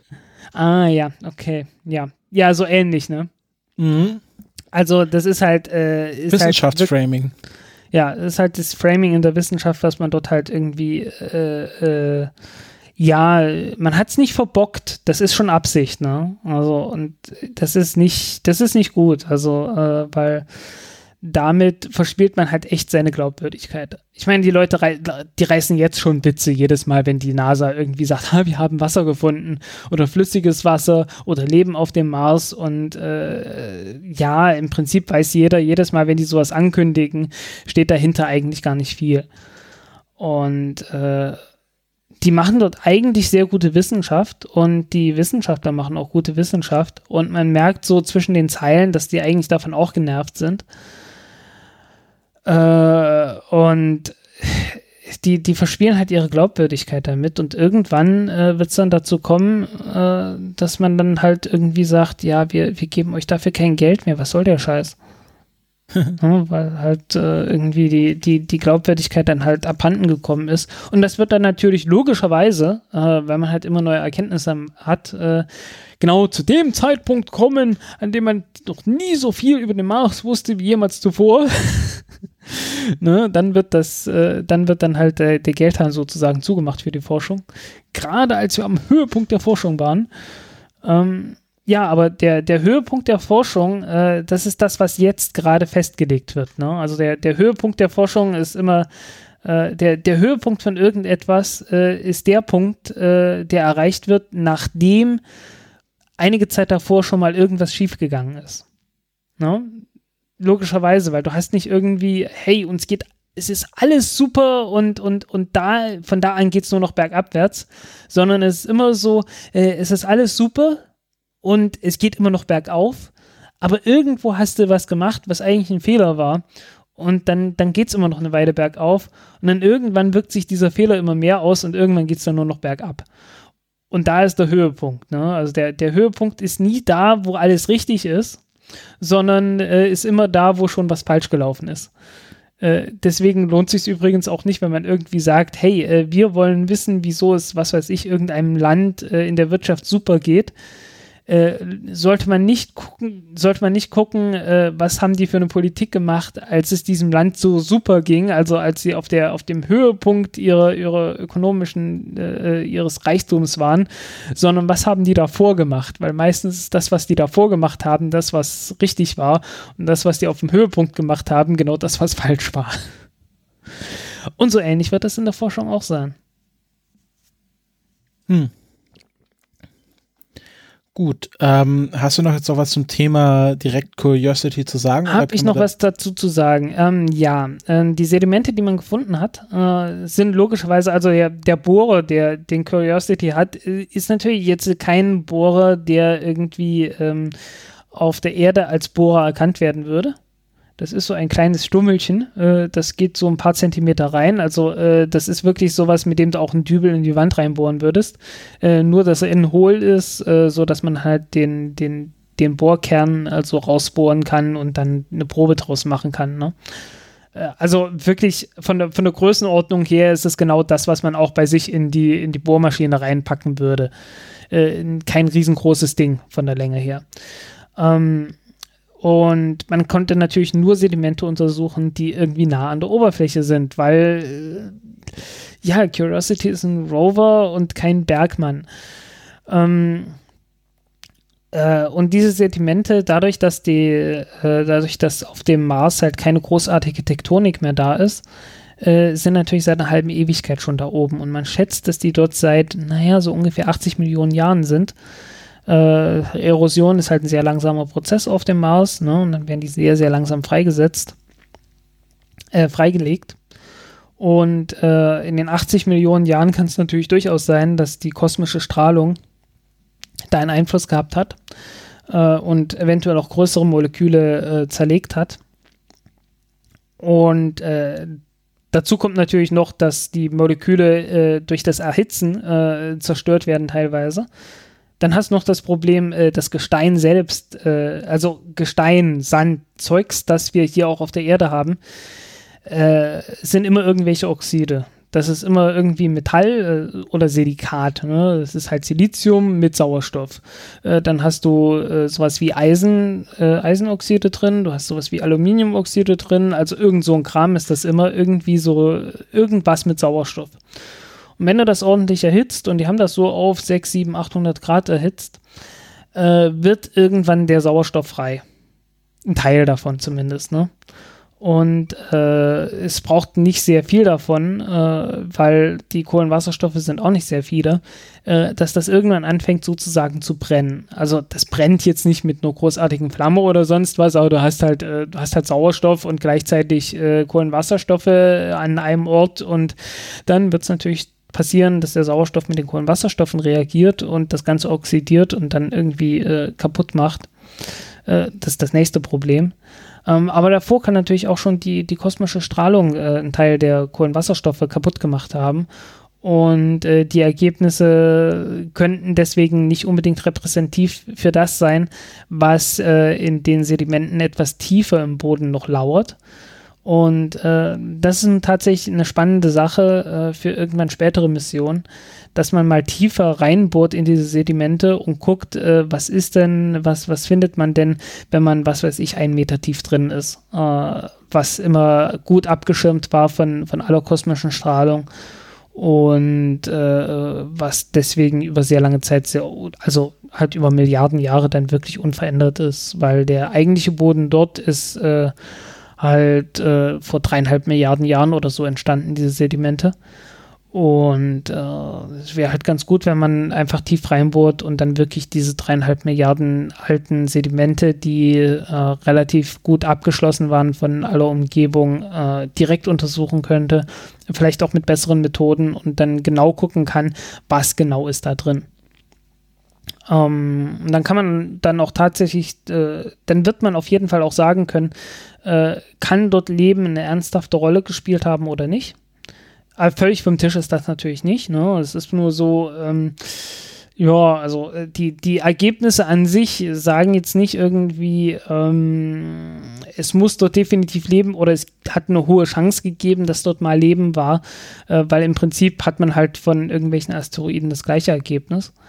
Ähm, aber wenn man das dann äh, mit älteren und vielleicht komplexeren Molekülen und genaueren Untersuchungen, vorsichtigeren Untersuchungen macht, ähm, kann man dann gucken, äh, wie, wie verteilen sich diese Moleküle? Also was für Strukturen findet man äh, von Molekülen? Und wenn man dann merkt, okay, es gibt jetzt äh, ganz bestimmte Moleküle, die per Zufall relativ unwahrscheinlich entstehen, aber die sind relativ gehäuft. Ähm, beziehungsweise äh, man sieht, äh, es ist eine Mischung, die, die man eigentlich so bei normalen, unter normalen Verhältnissen nicht erwischt, nicht erwarten würde.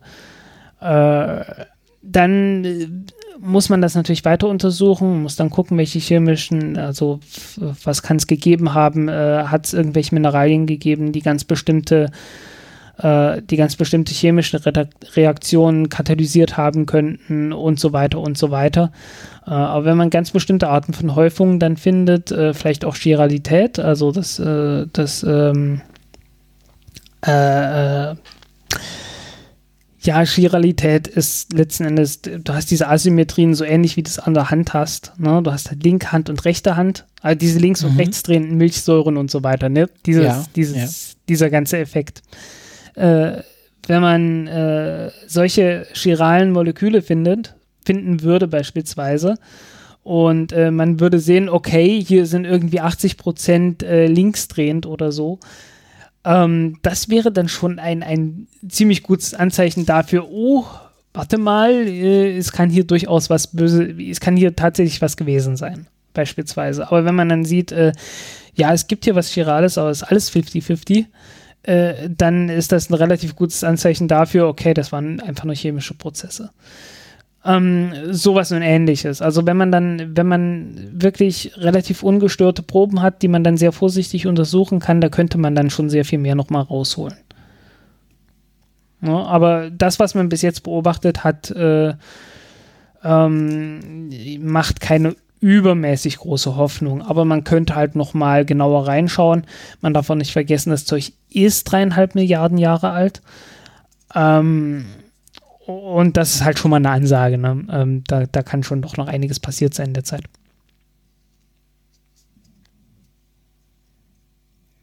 Ja, äh, ich wollte es bloß mal irgendwie relativ, äh, relativ äh, äh ja ausführlich mal darlegen, nee, wie, so mein Gedank wie meine Gedanken dazu sind. Genau, ich muss nur meinen Sprechfluss wiederfinden. Dann äh, äh am besten Sprechfluss, das ist dann sowas wie, wie Wasser auf dem Mars. Hm, nicht ganz. Fließt dann. Ja, es fließt aus mir raus. Logorö nennt man das dann auch. genau. Ähm, kommen wir mal, äh, wechseln wir einfach mal jetzt einen Planeten und kommen äh, äh, warte, warte, lass mich raten, lass mich raten. Ähm, Pluto? Ah, fast, fast. Fast. Ah, Mist. Pluto ist ja sowas von 2015. Frank, das ist doch ein alter Hut. Äh, hatten wir irgendwann mal erwähnt, dass äh, hier das New Horizons zu äh, dass ist? das Ziel von, dass das Ziel, ja, dass die aufgewacht sind, das haben wir noch nicht erwähnt. Ähm, und dass das Ziel äh, äh, einen Namen bekommen hat, das er Ende des Jahres sagt. Ultima Thule. Ultima Thule, es war ein König von Thule. Hat das damit was zu tun?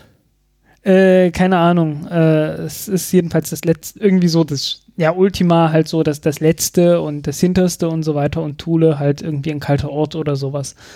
Ähm, jedenfalls immer noch besser zu merken als äh, MU69 oder was das war. 2014 ja. MU, ja, irgend sowas, ja, ne? 2014 MU69. Ja, siehst du, es ist typisch. Sobald ich mir etwas gemerkt habe, ist es schon wieder obsolet. Ja, das wusstest du ja auch nicht genau. Es ist, äh, ja, es, es ist wieder wie beim Eyjafjord, beim Eyjafjallajökull. Äh, als ich das Wort aussprechen konnte, hat kein Schwein mehr über diesen Vulkan gesprochen. Warte, ich habe auch noch was für dich, äh, nämlich die letzte ähm, die letzte Schlacht von Napoleon beim Russlandfeldzug 1812. Ja. Die war in, also 24. Oktober, Rückzug der Grand Armee aus Russland, Schlacht bei Malo Jaroslawisch. Malo Jaroslawisch. Jaro Malo Slawisch. Nee, Malo Jaroslawisch. Malo Jaroslawisch. Genau. Okay. Und dann 3. Dezember Übergang über die Beres Beresina und dann war Schluss. Aber das ist keine Exkursion. Also 18, ich mache gerade einen Kurs zu, zum großen Russlandfeldzug 1812. Ah, okay. Hm. Das ist äh, 24. Juni haben sie bei der Memel russisches Staatsgebiet betreten, waren dann ähm, am 14. September in Moskau. Da war es ziemlich scheiße, weil alle weg waren. 14. bis 18. September haben dann die Russen die Stadt angezündet und am 3. Dezember waren sie schon wieder weg. Also, ja. äh, und was das Tolle ist, Napoleon hat es geschafft, ohne eine Niederlage einen Krieg zu verlieren. Weil ähm, die Grand Armee war in der Schlacht ungeschlagen, aber hat sich so ein bisschen selbst kaputt gemacht. Ja, das kennen wir doch hier von, von dem, von dem Typen, von, von, von, dem Typen aus Albanien. Du meinst den Pyrrhus-Sieg? Ja, genau. Äh, Der war äh, Albaner. Ja, nee, nicht wirklich. Äh, das war äh, Tyr, nee, Pyrrhus von Tyros. Pyrrhus. Und Tyros ist halt so eine griechische, äh, griechische Diktatur gewesen äh, im heutigen Also kleine Asien. Nee, in, in, im heutigen Albanien. Ah, okay, also. Also in der Ecke halt. Ja. ja, der war ja auch ungeschlagen und hat dann irgendwann festgestellt, doch ein paar Siege von der Art und das war's. Und ja. er hat ja vollkommen recht gehabt. Ja, nee, das war bei Napoleon war das alles, war das sehr ähnlich. Ähm, dann war ja 1813 Völkerschlacht bei Leipzig und dann ja. war ja noch ganz kurz der Versuch, äh, äh, hier die 100 Tage, ähm, als er dann von Elba geflohen war und dann Waterloo hat ihm dann den Chaos gemacht. In Belgien. Genau. Waterloo. Da, da, da, Waterloo. Das ist nicht Belgien, das ist Schweden. Ähm, aber wir waren jetzt ganz wir waren, wir waren bei Raumsonden. Warte, warte, ich, ich komme noch mal ins Sonnensystem zurück, weil wir haben noch, wir haben nicht über, wir haben das auch nicht im Plan drin. Äh, Hayabusa 2 äh, ist auf dem Weg zum, boah, frag mich nicht, wie er heißt. Jedenfalls zum Zielkometen und ähm, nur noch 900 Raigo, Kilometer weg oder so. Ha? Ryoko, genau, irgend sowas. Ryoko oder Hayabusa 2? Nee, ja? warte kurz, wie heißt das? Wie heißt der? Ryoko oder sowas. Ryogo. Ryogo. Okay, mit einem G am Ende. Ja. Okay. Ähm, und ist da nur noch 900 Kilometer weg oder so. Also, also. nähert sich sehr, sehr langsam an, aber äh, man kommt hin. Wird genau. dort eine Probe nehmen und wieder zurückfliegen. Der Wanderfalke Nummer 2. Hayabusa ist Wanderfalke. Ja. Okay. Es gibt auch ein Motorrad, das Hayabusa heißt. Ja, das auch. Ähm, genau, also ich nenne mal die Kapitelmarke einfach äh, Sonden-Update. Äh, denn es gibt noch einen, also wir haben jetzt gehabt, äh, New Horizons, ist, äh, ist das dieses Jahr ein Neujahr, wo sie vorbeifliegen? Äh, ja.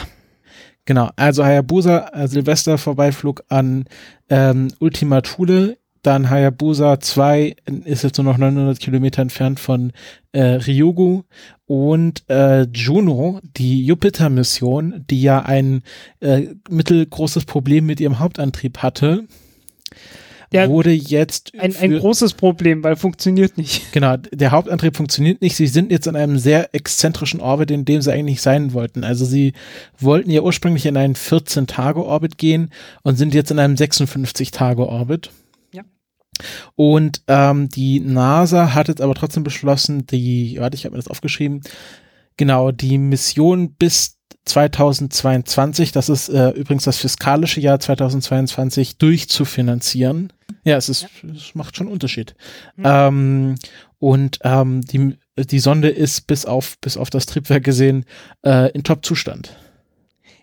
Äh, das Problem war bloß irgendwie, äh, die gerät dann irgendwann in den Schatten des Jupiter rein, ne? Das weiß ich nicht, musst du mir sagen. Irgendwo, irgendwo war da, irgendwo war das das Problem dort an der Stelle. Ähm, deswegen wollten die halt einen schnelleren Umlauf haben, damit das, äh, damit die halt in der Zwischenzeit mehr Wissenschaft machen können, äh, weil dann irgendwann das Überleben der Sonde fraglich wird. Irgend sowas war da. Äh, ich habe mich da jetzt gerade nicht drauf vorbereitet gehabt. Äh, es gibt noch eine Sonde, über die wir mal ganz kurz sprechen sollten. Äh, ganz kurz, ähm, Ja. äh, es gab jetzt auch neue Erkenntnisse über den Jupiter durch Juno, nämlich dass ähm, die Blitzverteilung sich auf dem Jupiter ähnlich verhält wie zur Erde, nämlich dass ähm, es auf dem äh, in Äquatornähe mehr Blitze gibt als bei den Polen. Okay. Äh, also dass es, dass es prinzipiell irgendwie mehr, mehr Stürme gibt. Äh, in der Naja, inwiefern man beim Jupiter klar. von Stürmen reden kann, ist natürlich fraglich. ja, aber, im Sinne äh, von Aufwellen des Aufwellen der Atmosphäre, so ähnlich wie Genau, so von- ähnlich wie halt auf Mars. Genau, und das ist äh, ähnlich zur Erde, was man vorher nicht so wusste. Fand ich spannend. Äh, vom Blitzen auf dem Mars habe ich aber auch noch nichts gehört. Ich weiß, ist das überhaupt möglich? Äh, ist, äh, also, Ich weiß nicht, ob die, ob die Ladungstrennung dort ausreichend äh, wird. ich glaube, ich bezweifle es nicht. Das wäre, also das wäre ja noch schöner, wenn es jetzt auch noch blitzen würde. Ja, äh, nee, also ich, ich habe davon noch nichts gehört, aber das fällt mir jetzt gerade ein in dem Moment. Also es gibt äh, so, so äh, Staubteufel, aber Ja, ja, klar. Blitze, Gut. Ähm, andere, andere Sonde noch. Äh, äh, nicht New Horizons, äh, Dawn. New Dawn. Oder nur Dawn? New- Dawn. Ich glaube, die hieß nur Dawn. Ja, was ist mit der? Äh, die umkreist nach wie vor den Ceres, ähm, steigt jetzt aber ab. Und absteigen Die ist zweite Bundesliga. Fußball. Genau, Sind sie genau das. nicht in die, äh, also Relegation nicht geschafft. Nein, genau, genau das. Äh, nein, umgekehrt. Äh, absteigen ist natürlich besser, äh, weil näher dran. Also geplantes Absteigen. Sie stützt nicht ab. Geplantes Absteigen, äh, weil man, weil man dann irgendwann beschlossen hatte, äh, wir haben jetzt die Wahl, entweder ähm, wir umkreisen jetzt eine ganze Zeit lang noch den Ceres und äh, fliegen dann weiter und brauchen dann noch mal eine Menge Treibstoff oder wir benutzen den Treibstoff halt, um äh, noch länger den Ceres äh, zu umkreisen und weiter zu untersuchen. Und äh, dann hat man halt gesagt, okay, das, das machen wir und äh, wenn wir dann halt äh, die wissenschaftlichen Untersuchungen in dem einen Orbit abgeschlossen haben, gehen wir stückweise runter. Und das haben sie jetzt einmal gemacht und jetzt wollen sie noch weiter runter und wollen auf 50 Kilometer äh, Flughöhe gehen, um halt äh, noch näher dran zu sein am Geschehen. Ja, äh, äh, und ich, ich hoffe, dass die Fans von Ceres trotz des Abstieges äh, kräftig zujubeln. Ja, also ich glaube, die Spieler haben sich da schon verpflichtet, dass sie da noch alle drin bleiben. Oh Gott, das wird die nächsten Wochen noch. wir können Ja, viele, ist ja wir können viele, ja- Fußball, wir können geht's ja viele. Fußballanspiel äh, viele Fußballanspielungen machen. Ja. Mal gucken. Mal gucken. Vielleicht gucken wir ja mal im, im Achtelfinale, äh, was die Raumfahrtaktivitäten der diversen Nationen sind oder irgend sowas. Naja, Russland Gastgeber, äh, Achtelfinale ist maximal. Die USA sind nicht dabei. So heißen, äh, das ist eine SpaceX-freie Zone. Ähm, naja, also äh, ich würde sagen, Brasilien, Argentinien, ist, ist PLD Space nicht äh, Spanien? Oder ist noch was anderes? Spanien, ne, natürlich. Ja, genau. Brasilien haben ja ein eigenes äh, Raumfahrtprogramm gehabt oder immer noch, weil wollten ja eigene Raketen bauen. Ja. Argentinien, oh, die, die bauen eigene Kernreaktoren, aber bei Raumfahrt weiß ich gerade nicht. Und äh, ja, also ich bin ja, ich bin ja in der WM, äh, sind ja die Isländer die heimlichen Favoriten. Ja, Aber ich ja glaub, klar. Island Ähm. hat, haben die irgendwelche Raumfahrtambitionen? Äh, puh, müsste ich suchen. Schlimmstenfalls Asgardia oder sowas. Woher kam Asgardia? War das Island oder war das irgendwo anders? Egal. Egal. Ähm, ja, äh, kann man sich mal Gedanken drum machen, dass man die, die WM-Länder nach, nach, nach Weltraumambitionen irgendwie mal abklopft. Ähm, Ja, aber das machen wir dann im Achtelfinale. Machen wir jetzt nicht in der, in der Gruppenphase. genau, äh, nee, das, das fiel mir jetzt bloß gerade ein, das könnte man irgendwie mal die Welle reiten. Genau, wir äh, riding, äh, riding Ich- the wave. Ich bin ja, ich bin ja Fußballfan tatsächlich bloß alle zwei Jahre. Du, ich Also wurde, zur ich E- wurde jetzt zum. Fußballfan erzogen. Ähm, Ja. äh, ich habe, ich in meinem näheren Umfeld gibt es ja eine Person, äh, die brennender Wolfsburg-Fan ist. Ja, Äh, ja, und ja. Äh, wie, sie hat, sie hat gelitten, äh, weil ja Wolfsburg in der Relegation gelandet ist und das war alles sehr unschön. Ähm, jetzt ist es äh, WM ist quasi Erholung, ja. Weil für Deutschland sein ist ja so ein bisschen langweilig. Ähm, Ja, äh, äh, John Green äh, jubelt für Ägypten. ja, also ich, genau, ich wie gesagt äh, Island ähm, oder irgendwie einen anderen Underdog, Panama ist auch nicht übel. ins Achtelfinale geschafft hat. Hast du jetzt gehört, äh, die WM ist 2026 in Kanada, USA und Mexiko, also in gesamt Nordamerika. Hui, aha, mussten sich drei Länder zusammentun, damit sie genügend Länder, für die die sich- aufbringen konnten. Vor allem drei Länder, die sich im Moment super verstehen. ja, aber total. Ähm, das Gute ist, 2026 ist ähm, Trump auf jeden Fall nicht mehr im Amt, außer er hat sich zum Diktator erklären lassen, auf Lebenszeit. Ähm, muss, ja, muss ja nicht zum Diktator, er braucht ja nur, äh, warte mal, es hat, hat nicht mal jemand das außer Kraft gesetzt gehabt? Irgendwie Nein, also das wurde ja erst eingeführt oder mit so? Roosevelt. Ah. Roosevelt, also bis Roosevelt gab es ja keine Amtszeitbeschränkungen. Und Hm, dann hm, wurde, hm. und dann hatte ja Roosevelt drei volle Amtszeiten. Und ähm, er wurde ja noch ganz kurz für eine vierte Amtszeit wiedergewählt, aber ist dann sehr kurz in die vierte Amtszeit gestorben. Und noch während er gelebt hat, wurde das quasi schon beschränkt, dass danach Präsidenten nur noch auf zwei Amtszeiten gewählt werden dürfen, weil das dann denen dann doch zu viel war mit Roosevelt. Also ähm, FDR, Franklin D. Roosevelt, nicht Teddy. Ja, ja. Äh, Teddy Roosevelt. Äh, ja, ja. Ähm, Äh, Wilson ist noch schlimmer. Hm. Was Kennst du hier den, habe ich dir auch öfters mal verlinkt. Wilson? Hier, Cynical, Cynical Historian. Äh, ja, ja, den habe ich, hab ich mir angeschaut. Äh, Was hatte der zu Wilson gesagt? Äh, Sehr viel und nie was Gutes. Ja, also ich weiß, also ich fand, äh, also ich glaube, alle US-Präsidenten, ähm, wie war das? Ähm, man kann Kissinger nicht vorwerfen, dass er Kriegsverbrechen begangen hat, weil dann müsste man ja auch allen anderen Außenministern und Präsidenten der USA vorwerfen, dass sie Kriegsverbrechen begangen hätten. Und das geht ja wohl wirklich nicht. ja, nee, äh, Wilson hat so angefangen mit Interventionspolitik. Äh, also äh, seitdem ist ja die USA praktisch nie mehr aus dem Krieg rausgekommen. Ja, ja, Ein das ist anderen. alles nicht so schön. Der hat so, so Zeugs gemacht wie den Philippinenkrieg und so. Wann Äh, war der was- Wilson? Äh, das war um die Jahrhundertwende. Ah, okay, also oh, genau, ja, da, da bin ich so, also da kenne ich nur Teddy. Äh, und ähm, so, so fängt im Grunde wieder bei, bei FDR an mit meinem Präsident, ja, präsidialen irgendwie so, so 1898, das war eine böse Zeit. Also Ja, es gab da einen tollen Krieg, weil, weil äh, ähm, Kuba hat sich unabhängig erklärt und da hat dann die USA angefangen, ist damit reingegangen. Die, die Spanier wollten irgendwie in Kuba äh, den, den Bürgerkrieg niederschlagen und das haben die dann gemacht mit äh, einer britischen Erfindung namens Konzentrationslager äh, dass man halt die, äh, die Bevölkerung praktisch in Konzentrationslager reingebracht hat und jeder, äh, der da nicht mitgemacht hat, äh, war offensichtlich ein Rebell. Haben das- die Briten das nicht für den Burenkrieg erfunden? Die Ja, irgend sowas. Also die, die, die hatten das, die haben das in Afrika eingeführt, in, in den afrikanischen äh, Kolonien. Für also wohlgemerkt. Konzentration und nicht Vernichtungslager. Also Vernichtungslager war schon eine Ja, deutsche Erfindung. Das ist nochmal eine andere Nummer. Ähm, aber die Zustände waren nicht dazu angetan, dass man das äh, leicht überlebt hat. Ja, das auch- ist, glaube ich, der inhärente Ansatz eines Konzentrationslagers. Nee, nee, nee, ist es nicht. Also äh, in der Theorie ist das super. In der Theorie ist das so, ja, ihr geht da kurz rein, das ist so ein bisschen, so ein bisschen Ferienlager und ihr werdet auch alle gut versorgt und äh, wenn dann draußen die Rebellen alle weg sind, dann ist wieder Frieden und ihr könnt alle wieder zurück nach Hause. Ach so war das. Und alles ist toll. Ja, gut. Äh, und äh, je nachdem, wie man glaubt, äh, hat man das am Anfang auch versucht. Aber äh, es sind sich alle einig, dass das zumindest nicht geklappt hat. Haben die Nazis das denn auch nicht versucht zu, zu verkaufen? Also den, den Juden, die dann, dann eingesammelt wurden? Das kann durchaus sein.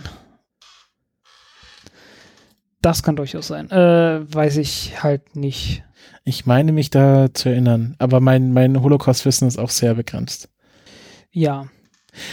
Ähm, kommen wir mal zurück zum Thema Raumfahrt.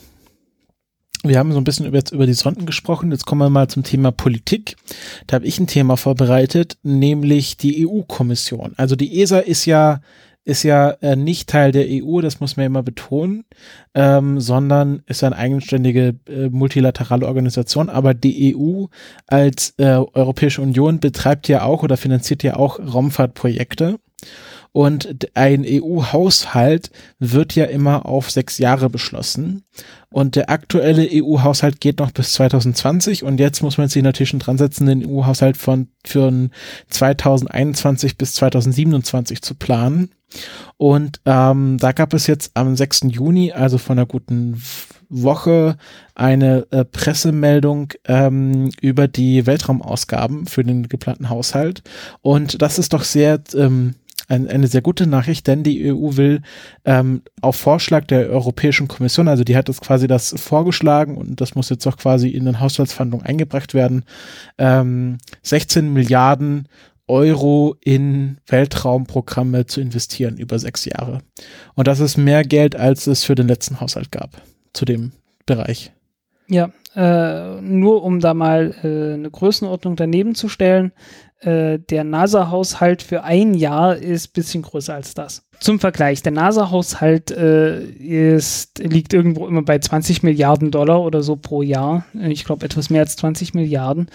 Und da sind dann 16 Milliarden Euro über sechs Jahre, hm, vielleicht doch ein bisschen bescheiden, aber äh, einfach bloß so zur, zur Größenordnung. Ja, also aber das ist ja also europäische Raumfahrt. Ich wollte bloß damit ausdrücken, die ist ja auch nicht der ESA-Haushalt. so groß. Ja. Also ja, also es ist schon eine ordentliche, es ist eine ordentliche Summe, es ist halt nur kein, kein riesengroßes Großprojekt. Genau. Im ähm, Vergleich zu amerikanischen Verhältnissen. Ja, aber, aber müsste man bei den amerikanischen Verhältnissen nicht eher die ESA dagegen halten? Mm, also kannst ja. ja.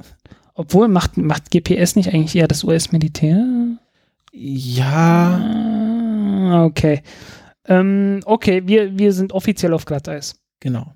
Ähm, ich sag mal ein paar Zahlen. Also zum Beispiel für Galileo und Ignos, also die Navigationssysteme, gibt es äh, im nächsten Haushalt 9,7 Milliarden Euro. Ähm, davor waren es äh, 7 Milliarden Euro beim letzten Haushalt. Ähm, das wird sich wahrscheinlich nochmal ändern, weil er jetzt äh, die Briten ausgeschlossen werden aus Galileo und da gerade alles im Flux ist.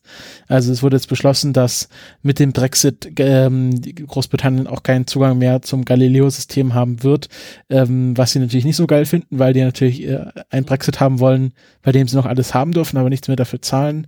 Und äh, die haben halt schon eine Milliarde Pfund dafür gezahlt und äh, die sind darüber nicht so glücklich. Ja, es ist halt, äh, es ist halt auch ein bisschen das Problem, dass die Briten so lange eine Sonderrolle und Sonderbehandlung und Besserbehandlung in der EU äh, eingefordert haben, dass jetzt äh, sicherlich der Goodwill etwas fehlt, äh, den, den irg irgendwie noch was zuzugestehen, wenn sie sagen, sie wollen raus. Also das, das haben sie sich auch ein bisschen selbst eingebrockt. Ähm, ja, es hat ja auch niemals Gegenteil behauptet, also vielleicht in manchen Briten. Ähm, genau, 5,8 Milliarden Euro soll es für Copernicus geben. Äh, davor waren es 4,3 Milliarden Euro. Und was ich besonders spannend finde, 500 Millionen Euro sind für Space Situational Awareness, also Weltraummüllbeobachtung und solchen Kram und äh, GovSatcom ich finde das immer toll, dass Space Situational Awareness dann immer sagt, ja, es, ist, es geht nur um Müll. Na, eigentlich, eigentlich geht es ja darum, dass man äh, die Satelliten von anderen Leuten beobachtet. Genau, und deswegen und weiß, ist das auch in den Topf geworfen mit GovSatcom, was so eine europäisch-militärische Einrichtung ist, wo man Satellitenüberwachung nutzen kann, um Flüchtlinge zu beobachten. Ja. Und deswegen ist das wahrscheinlich ein Topf. Ich habe mal nachgefragt, ähm, äh, ob sie schon wissen, wie sich das aufteilt, also wie viel Geld an die Weltraummüllbeobachtung geht und wie viel Geld an Govsatcom geht, aber das wissen sie selber noch nicht. Ähm, das ist ja jetzt nur ein Vorschlag der EU-Kommission und der wird jetzt quasi dann wahrscheinlich vom Europäischen Parlament, Parlament verhandelt und dann muss halt irgendwann der Haushalt beschlossen werden und dann weiß man genau, wie viel Geld da fließt, aber das ist jetzt quasi das, was von der Kommission vorgeschlagen wurde. Das fand ich ganz spannend. Ähm, die ESA hat sich da sehr begeistert gezeigt, gab eine Pressemeldung, wo sie sehr zufrieden mit dem Vorschlag waren und hoffen, dass der so umgesetzt wird. Ja. Also werden die USA, wo wir beim NASA-Haushalt sind, immer mehr zusammenstreichen, scheint doch die Europäische Kommission da etwas spendabler zu sein, wenn auch im kleineren Maßstab. Hm. Was mir gerade auffällt, äh, hatten wir bei der letzten Ausgabe drüber gesprochen, dass Deutschland den P120 Booster äh, jetzt äh, doch ganz nach Italien abgegeben hat? Nein, das kannst du jetzt gerne erzählen. Okay, äh, das war eine der Dinge, über die ich mich aufgeregt habe bei der Entwicklung der Ariane 6 Rakete, äh, weil ähm, man, man hat ja neue Feststoffbooster eingeführt, die mit Kohlefaser, äh, die Kohlefaserhülse haben. Und ähm, ja, davon braucht man halt relativ viele.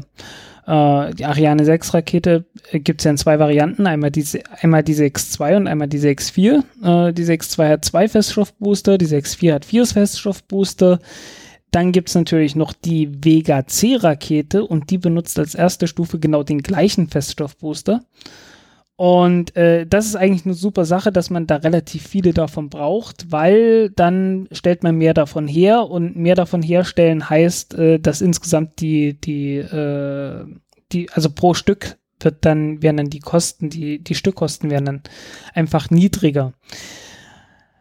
Und dann hat man irgendwann gesagt, ja, aber die Hälfte von denen, die bauen wir in Deutschland.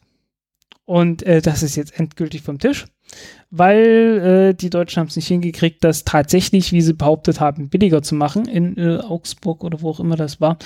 Äh, und äh, ja, haben es halt einfach nicht hingekriegt und jetzt hat man endgültig gesagt, okay, es wird alles in Italien hergestellt. Vielen Dank. also es, es gibt noch gute Entwicklung. Ähm, dafür hat man dann gesagt, ja, aber die, die Italiener, weil es ist natürlich immer ein Kuhhandel, äh, die Italiener bauen stattdessen aber nicht mehr die Turbo, die Sauerstoff-Turbopumpe von dem Vulkantriebwerk. Das machen jetzt die Deutschen. Hm. Schlimm. Schlimm, schlimm, schlimm, schlimm. schlimm. Nee, also ich, ich finde das, Aber halt, du weißt doch, halt echt schlimm, dass du weißt man doch, was, irgendwie was, meinte ich irgendwie einigen kann. Du weißt doch, was Jan Wörner dazu sagen würde. Das bedeutet, das ist doch immer noch ein Zeichen für die paneuropäische Bedeutung der ESA und dass alle Staaten da beteiligt sind. Das ist doch was Schönes und alles super. Ja, äh, ich ziehe spontan ein Thema vor. Äh, weil ähm, da, da erinnere ich mich doch, also ich, ich finde dieses Modell aus Spanien jetzt gerade irgendwie besser. Genau, dann ziehen wir das PLD-Thema mal vor. Genau, ähm, weil äh, ja, also es, es, du hast halt so die, die großen, die großen Länder, die ernsthaft was bauen, äh, was, was Raketen angeht, sind halt zurzeit Italien. Äh, Vega-Rakete ist fast ein italienisches Gewächs. Große Länder meinst du in Europa oder weltweit? Große, große Länder in Europa. Äh, und dann hast du halt Deutschland und Frankreich, die dann halt sich hauptsächlich um die Vega, äh, um die, um die Ariane-Rakete immer, immer äh, ja, gekümmert haben und gezankt haben. Äh, ist natürlich äh, nach der, nach der Ariane 4 Rakete alles noch weiter ausgefranst als davor, aber das sind so, die, die wesentlichen Hauptteile kamen halt und kommen auch nach wie vor aus Deutschland und Frankreich. Und äh, in letzter Zeit, ich weiß gar nicht, wie, das, wie genau das gekommen ist, äh, das muss ich irgendwann mal recherchieren, äh, hat sich ausgerechnet Spanien gemausert zu einem Land, äh, in dem jetzt äh, New Space-Firmen äh, es gibt. Also einmal, wir hatten sicherlich schon über, über Zero to Infinity öfters mal gesprochen. Das sind die, die mit den Blue Stars, äh, also äh, mit Ballon eine Rakete auf 20, 30 Kilometer Höhe bringen und von dort aus starten. Das sind Spanier, die wollen das irgendwie von den Kanarischen Inseln, glaube ich, ausmachen, äh, mit dem Schiff. Um, ähm, und äh, es gibt noch mindestens eine Firma, die nennt sich PLD Space und die. Äh, Was steht eigentlich PLD? Boah, du hast Fragen. Ich äh, PLD Space, ich habe keine Ahnung. Mit Sicherheit stehen da drei spanische Worte dahinter. Produktion Äh, ne- la, Ich habe keine Ahnung. Also die, die nennen sich einfach, die heißt auch wirklich PLD Space. Äh, in Elche, Spain, Elche Industrial Park. Äh, Also die, die allwissende Müllhalde, die sagt nix. Äh, PLD Space, nee. Nee, also die irgendwie äh, alles andere, alles andere wird irgendwie benannt, nochmal vollständig. Aber Ich finde sehr lustig, dass beide Co-Founder Raul mit Vornamen heißen. äh, ja. äh, war das nicht der Bruder von Castro? Äh, heißt Raul Castro. PLD Space. Ah, pa Raul, äh, war der nicht Raul Castro? Ja, das ist jetzt der äh, Präsident von Kuba. Hm, ja. Dass der auch noch lebt. Äh, warte mal, European Micro Launcher Company. Äh, also die, ähm, ähm, Entschuldigung, dass ich schon wieder mal google, aber ähm, irgendwie Schneiden wir doch alles raus. schneidest du alles raus, super. Ja, mehr Ähm, als, also mehr oder weniger. Ah, nee, Payload, Aerospace, nee, das wahrscheinlich irgendein, irgendein spanisches, irgendeine spanische Abkürzung. Okay. Mit Sicherheit. Irgendwie so. Unten steht so, unten steht Copyright Payload Aerospace SL. Vielleicht kann jemand äh, hinrechnen viel Spanisch und äh, kann rausfinden, was das auf Spanisch heißt und ob da irgendwie PLD rauskommt. PLD Space. Ähm, ja, was, was haben die vor? Also, ähm, äh, es, es wurde vor einiger Zeit äh, ein, ein Wettbewerb, möchte ich es nicht nennen, aber es wurde jedenfalls angeregt von der EU, dass man Geld gibt, äh, Firmen, die kleine Raketen bauen. Also die EU Und- gibt Geld. Ich glaube, die EU. Ich glaube, es war wirklich die EU. Es kann auch sein, dass das irgendwie über die ESA oder so läuft. Ähm, und äh, PLD Space gehört äh, zu denen, die sich da beteiligen und sicherlich auch zu den vielversprechendsten. Ähm, was die vorhaben, ist eine, äh, ist eine Rakete namens Arion zu bauen. Und Arion 1 wird erstmal nur in den Weltraum fliegen, im Sinne von halt so Höhenforschungsrakete. Ähm, beziehungsweise halt Testrakete, die einfach bloß eine einstufige Rakete ist, einmal hochfliegt und äh, gucken, dass alles funktioniert. Und dann, wenn man eine zweistufige Rakete bauen, äh, Ariane 2, die dann äh, tatsächlich bis in den Orbit kommt und eine 150 Kilo Nutzlast hat. Und äh, dafür braucht man Geld. Äh, die suchen auch hinde- händeringend nach äh, Ingenieuren, die dann äh, schlecht bezahlt äh, für wenig Geld für die bezahl äh, für die arbeiten sollen. Äh, Jahresgehälter 27.000 Euro. Ähm, die meinten, ja, für Ingenieure in Spanien ist das gar nicht mal so weltfremd für, als Einstiegsgehalt oder so. Das Ähm, ist also, ja, gut für Spanien, aber es ist nicht geil. Das ist nicht geil, nee, aber du bist dann halt in der Raumfahrt, ne? Das ist halt so dieses Ja. Ding. Das ist wirklich so, so, so, so SpaceX-mäßig, Also ich- dass man halt sagt, Ja, also ich äh, glaube, für Spanien, die haben ja schon eine hohe Jugendarbeitslosigkeit, da kann man es machen. Ja, so ungefähr, ne? Ähm, auf der anderen Seite, äh, die haben jetzt äh, 9 Millionen Euro irgendwie an, an äh, Venture Capital, äh, also Wagniskapital, äh, nochmal eingeworben und sind jetzt zusammen mit was anderem irgendwie auf 17 Millionen. Ja, ne, also wenn man dann so sich überlegt, okay, äh, du haust mal eben so, naja, dann mit Steuern und äh, Sozialzeugs äh, so 40, 50.000 für einen so ein äh, für einen so einen Ingenieur raus. Äh, wie viele Ingenieure brauchst du, um die Rakete zu entwickeln? Und dann merkst du dann langsam, naja, viel mehr können sie sich wahrscheinlich nicht leisten als das. ne? Äh, aber ja, ähm, trotz allem, also es, es gibt in Spanien diverse, äh, diverse Firmen, die wirklich ernsthaft dabei sind, äh, kleine Raketen zu entwickeln. Ach warte, die haben hier ein, die haben hier ein Foto mit äh, einer Reihe von, mit einer Reihe von Leuten. Das sind, äh, ich sag mal, ungefähr 18 Leute, die hier auf dem Foto sind. Äh, und naja, 18 Leute, 17 Millionen Euro, weniger als 1 Million Euro pro, pro Kopf. Und äh, dann brauchst du natürlich noch jede Menge Hardware. Musst jede Menge andere Leute noch äh, beschäftigen und ja, man, man kann es verstehen, dass die nicht übermäßig toll bezahlen. Ja, also die, die können jetzt nicht irgendwie äh, einen, einen, super tollen Ingenieur äh, holen, dem sie dann 3, 4, 500.000 Euro pro Jahr bezahlen, äh, um, um irgendwie tolle Technologie zu entwickeln. Also die, äh, ja, ne. Ist halt so. Geht dann nicht anders.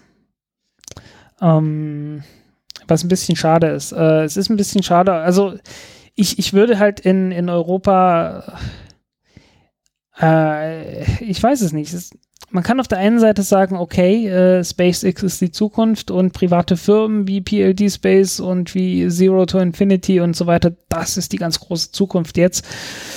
Äh, kann sein.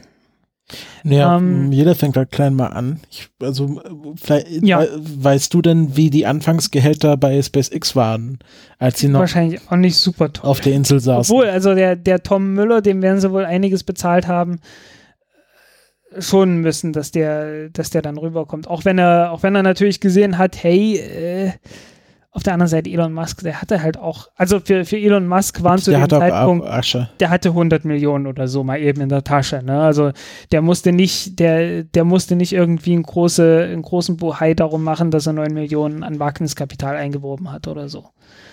Ne? Also der, der hatte halt Geld. Ja. Im Vergleich dazu. Und das haben die halt nicht. Ähm, so vom, es geht mir halt wirklich so mehr aus der politischen Perspektive heraus.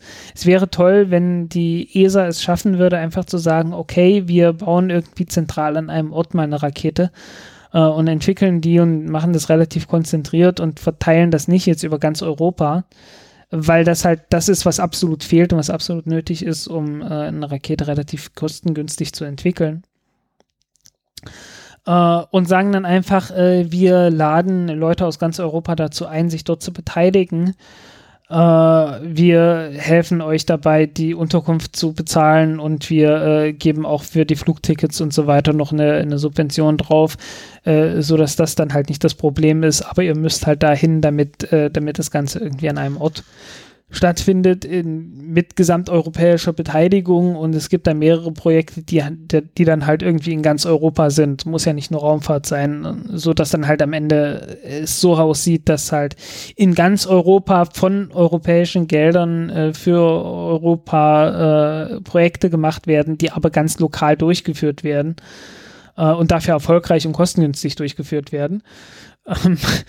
äh, und dann halt äh, jeder in der Nähe irgend so ein europäisches Projekt hat, äh, das dann halt auch funktioniert. Und ich glaube, das würde der EU insgesamt ein sehr, ein sehr viel höheres Ansehen äh, verschaffen, als äh, einige wenige Projekte ähm, über ganz Europa zu verteilen, ähm, die dann einfach dadurch, dass sie so stark verteilt sind, nicht mehr effizient sind und äh, auch nicht mehr sehr erfolgreich sind, weil äh, einfach sehr hoher Ko Koordinationsbedarf ist, äh, was einmal die, die Kosten hochmacht, hochbringt und äh, zweitens halt auch zu einfach zu Problemen in der Abstimmung untereinander führt, wenn der ein, wenn irgendwie äh, drei verschiedene Teile von der Rakete, die dann in einem Stück fliegen soll, in drei verschiedenen Ländern entwickelt werden und so weiter. Und ich, ich glaube, da, da könnte man äh, sich eine, eine bessere Zukunft der, der EU von EU-Projekten auf jeden Fall vorstellen. Mhm. Das ist so, ja, so ein bisschen mein Traum, aber ich glaube, ähm, ja, also ich, ich würde mir das wirklich wünschen, weil äh, es ist nicht nur in der Raumfahrt so, es gibt eine ganze Reihe von Projekten, die halt so gemacht werden. Und pff, ja, es ist natürlich auch nicht überall angebracht, aber halt überall dort, wo es halt darum geht, irgendwie ein Ding herzustellen, egal ob es jetzt eine Rakete ist oder ein Fusionsreaktor, äh, das sind jetzt so die, die Projekte, die mir immer wieder einfallen. Ne? Äh, Greifswald äh, hier, ähm, ähm, ähm der Wendelstein 7X-Reaktor ist auch so ein Ding gewesen. Äh, wenn man da die, diese, die Magnetspulen äh, nicht an vier oder fünf verschiedenen Orten in Deutschland hergestellt hätte, wäre man da auch schon sehr viel schneller, sehr viel weitergekommen. Auf der anderen Seite kann ich jetzt sagen, ich komme aus einer Stadt, wo die Spulen, wo auch einige Spulen von, von Wendelstein 7X gewickelt wurden. Ja, also äh, ja. aber war das, war das nur so, damit es verteilt ist, oder war das gut, wir, wir schicken möglichst viele simultan dran, damit die schneller fertig werden, als wenn Nee, eine- nee, nee, da ging es Okay. wirklich um Verteilung. Ich hatte noch so eine kurze Hoffnung, dass da irgendwie ein, ein produktiver Sinn dahinter steckt. Nee, nicht wirklich. Also da ging es wirklich darum, äh, dass das muss hier verteilt werden auf verschiedene Standorte, damit sich niemand beschwert. Äh, Ja, Politik. Genau das. Genau das. Das Blubbern war ja, das Blubbern war eine Bierflasche, ja. Mhm. Ja, ja, es wird später. Ja, okay. Ähm, Was hast du, EU-Kommission, der Booster, ja. Ähm, Govsat.com, ja, danke, war interessant. Wusste ich nämlich auch nicht. Das ist Ja, ähm, genau, Gossat.com, das ist eine ganz interessante Geschichte. Da gibt's, ich verlinke das mal, ich habe das nur überflogen, einen äh, Netzpolitik-Artikel von, äh, ja, von vom Januar 2018, von diesem Jahr, ähm, wo das nochmal erklärt wird. Da werden im Grunde verschiedene Satellitenüberwachungssysteme von verschiedenen Militärs aus Europa zusammengeschaltet und ähm, darf dann natürlich auch Frontex nutzen, also ist alles gar nicht so geil. Und ähm, ja, den kann man sich mal durchlesen. Netzpolitik ist natürlich immer äh, ganz okay. Ähm, und Naja, ich, ich guck Netz, ich, ich, ich weiß nicht, ich mag diese ganzen netzpolitischen Dinger nicht. Diese also, aber hier dieser Matthias Monroy, der kennt sich da schon ganz gut aus. Ja, ich weiß nicht, ich finde die bloß immer irgendwie etwas einseitig.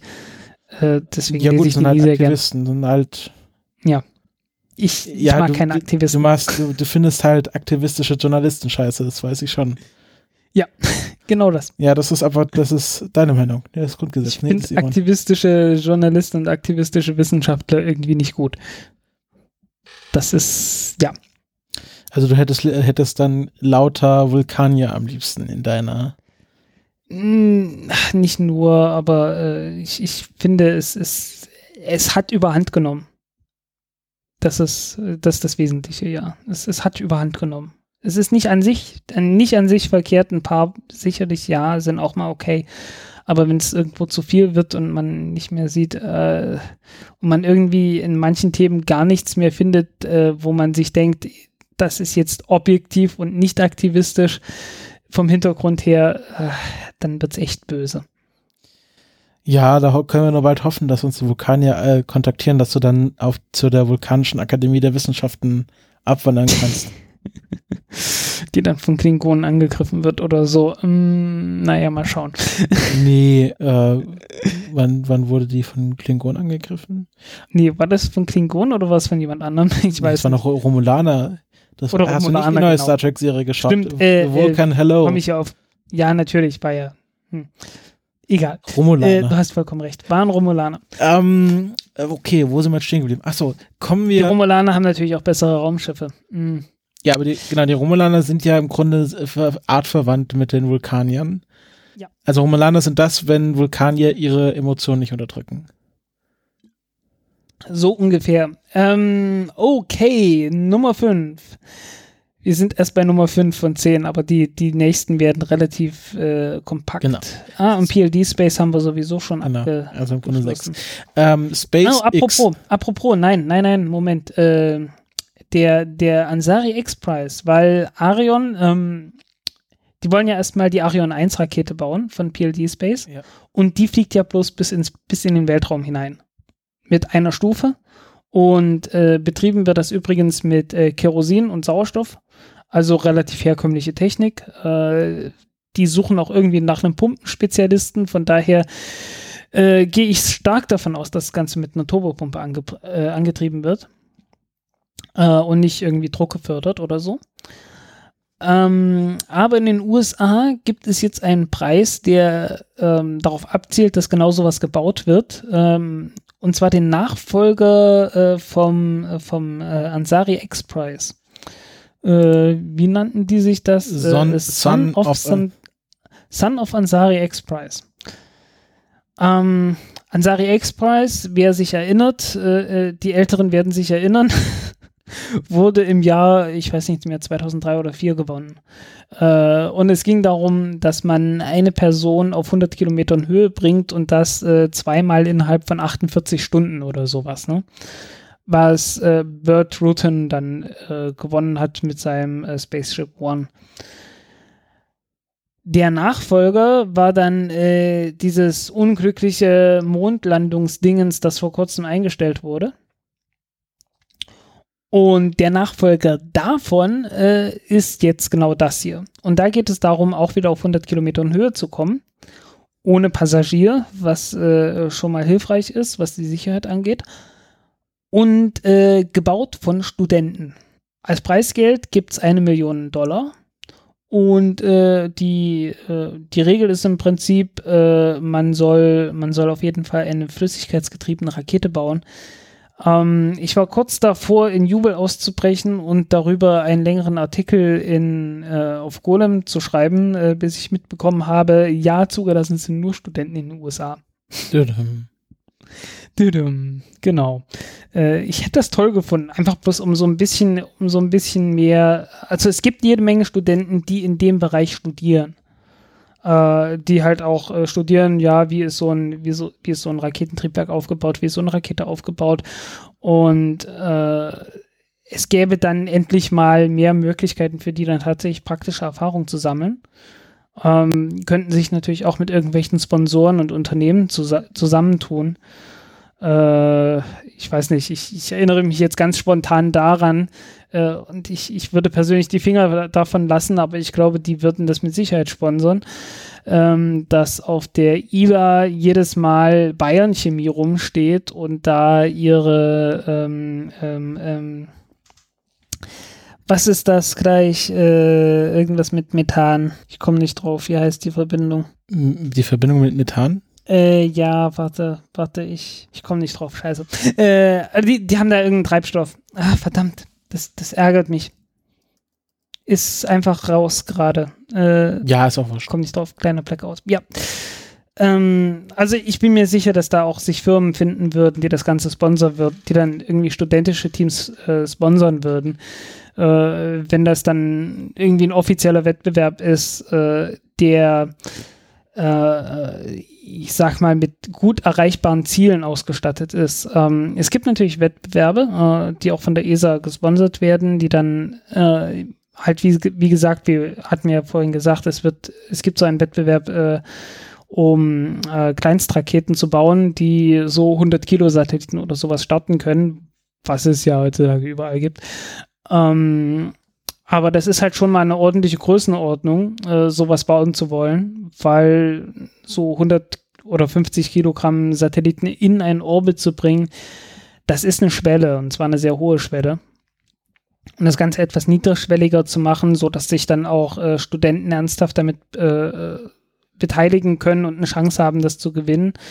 Äh, wie halt in dem Fall, ne, wo es einfach nur heißt, okay, muss ein Flüssigkeit, äh, Flüssigkeitstreibstoff sein und äh, die Rakete muss 100 Kilometer Höhe erreichen. Ähm, das geht. Ne? Und dann könnten halt äh, Leute sowas ausprobieren, Erfahrungen sammeln, äh, damit man, damit die ungefähr wissen, wie das funktioniert. Äh, und Erfahrung, also praktische Erfahrung ist halt durch echt nichts zu ersetzen. Ähm, das merkt man dann immer, wenn man irgendwie so äh, äh, ich habe vom Gaia-Programm äh, gesehen, also irgendwo gibt es da eine Vorlesung von Dingen, die schiefgelaufen sind. Und da hat man dann halt auch so gemerkt, naja, hm, wir hätten halt vorher schon wissen müssen, wie die ganzen Regulierungen ablaufen und äh, äh, was man am besten wo zuerst einreicht und äh, welchen Schritt man vorher hätte abgeschlossen haben können und müssen, damit man dann nicht wieder gleich wieder alles überarbeiten muss, weil es an der einen Stelle äh, durchgefallen ist oder irgend sowas.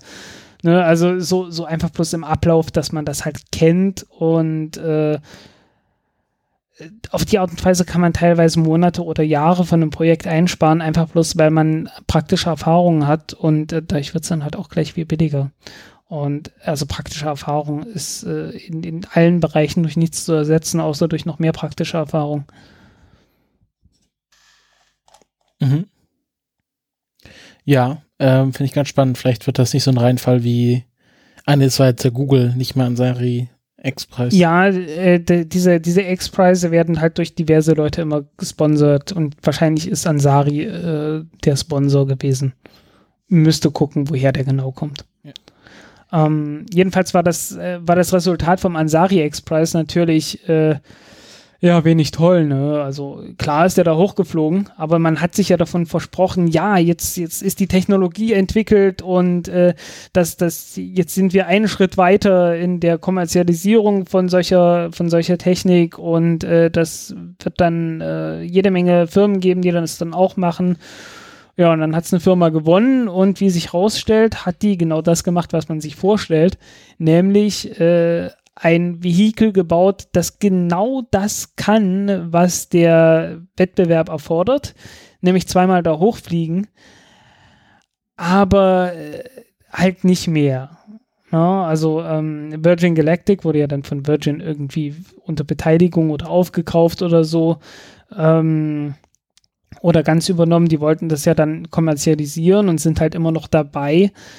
Äh, aber die Technik war halt von Anfang an nicht so toll ausgedacht und geplant, äh, dass man das wirklich dafür skalieren kann, für den alltäglichen Einsatz äh, mit Passagieren.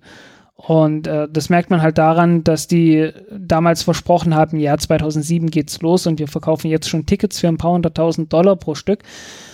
Ähm, ist halt nicht passiert und in der Entwicklung sind dann halt mal eben drei Leute, äh, vier Leute gestorben, äh, diverse Leute wurden verletzt, teilweise sehr schwer verletzt äh, und äh, man ist immer noch nicht weiter.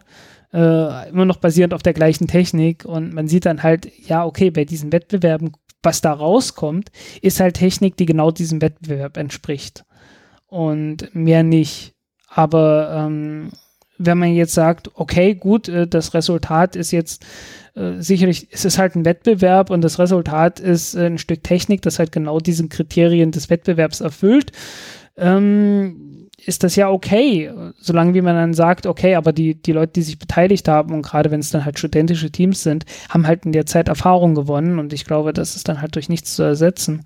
Um, ähm, vor allen Dingen, wenn es relativ begrenzte Mittel sind. Also äh, wenn die studentischen Teams dann irgendwie äh, wirklich paar hunderttausend oder niedrige Millionenbeträge maximal an Geldern irgendwie einwerben und dann damit versuchen, eine Rakete zu bauen das ist dann schon ganz, ich, ich denke, das wäre dann lohnenswert. Mhm. Ja. Also du bist ja optimistisch, dass der Preis Nutzen haben wird. Äh, dieser Preis äh, wirklich, also der Preis sieht aus wie äh, relativ gut ausgedacht. Das genaue Gegenteil vom Google Lunar X Preis. Okay. Wo halt 20 Millionen für äh, Fantasieziele. Also, ne, also Google Lunar X-Prize hieß es ja, äh, landet auf dem Mars und äh, landet auf dem Mond, nicht auf dem Mars, ganz so schlimm war es nicht, äh, landet auf dem Mond, äh, baut einen Rover, der dort rumfahren kann und äh, HD-Videos liefern kann. Und äh, das ist halt so einfach vom Anspruch her so wahnwitzig für 20 Millionen Dollar das zu verlangen, das war äh, komplett, also, also, ja, das war halt einfach, einfach völlig irreal. Einfach viel zu hoch gestochen. Aber zu sagen, okay, muss flüssigkeitsangetrieben sein und äh, wir sagen hier nicht irgendwie Turbopumpe oder sonst was, kann auch druckgefördert sein oder sonst irgendwas, denkt euch was aus, verdammt noch eins. Äh, muss halt bloß 100 Kilometer hoch sein und halt wie gesagt flüssig angetrieben. Ja, okay, klingt gut. Das, das und eine Million Dollar mh, hm, wird knapp, aber dadurch, dass, dass, Studenten relativ pflegeleicht und billig sind, äh, könnte das was werden. Äh, bitte Leute, passt auf, was so Sicherheitsequipment und so weiter angeht. Das ist schon nötig. Ja, das auf jeden Fall. Aber das ist ja hoffentlich in der Grundlage jeder Universität. Ich denke, jeder, der an seinem Leben und seinen, an seinen Gliedmaßen hängt, wird das naja gut, an seinen Gliedmaßen hängt man eigentlich ganz automatisch. Äh, aber nicht nur dran hängt, sondern äh, damit auch eine gewissen emotionale Verbindung hat, äh, dass man seinen rechten Arm vielleicht doch nicht verlieren möchte. Äh, der wird schon darauf achten, denke ich. Ja. Gut, dann kommen wir mal äh, zu einem Unternehmen, was keine Preisgelder mehr einheimsen muss, nämlich SpaceX. Die Überleitungen ja. werden immer besser. Ähm, und die wollen noch nicht mal mehr äh, äh, Geld, was die Regierung ihnen ohne Preisausschreiben geben würde. Ja, weil es zu wenig ist. und weil, also das war so. äh, SpaceX hat ja ähm, diese Starlink-Initiative gestartet, wo sie mit Satelliten E-Mails, äh, äh, auch E-Mails, aber auch das ganze Internet ähm, zu äh, Regionen bringen wollen, die nicht so gut mit Internet versorgt sind. Das sind so Hinterwäldlerländer wie die USA, äh, wo äh, es Oder Mecklenburg-Vorpommern. oder Mecklen, also genau, äh, also mittlerer Westen USA oder Mecklenburg-Vorpommern ähm, soll das Wobei ich darauf hinweisen möchte, dass Mecklenburg-Vorpommern dicht besiedelt ist im Vergleich zu USA. genau. Äh, die Mecklenburg-Vorpommern hat die doppelte Bevölkerungsdichte der USA als Ganzes.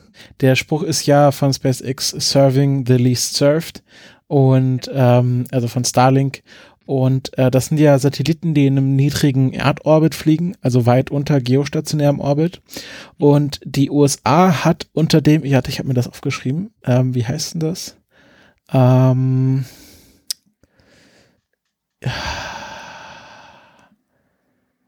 Ah, genau. Connect America Fund 2 ähm, werden insgesamt zwei Milliarden US-Dollar verteilt. Und ähm, SpaceX hatte schon äh, früher angemäkelt, dass bei diesem, bei diesen, ähm, äh, Aber nicht nur SpaceX. ja, ist auch OneWeb, ähm, dass äh, Satellitensysteme, üb- die das Internet bringen, dabei benachteiligt werden, weil halt gesagt wird, ja, also Satellitensysteme im geostationären Orbit haben halt eine hohe Latenz und das ist im Grunde kein Internet, was, was wir eigentlich haben wollen, sondern wir wollen natürlich latenzarmes Internet haben, auch in den äh, dünn besiedelten Gebieten.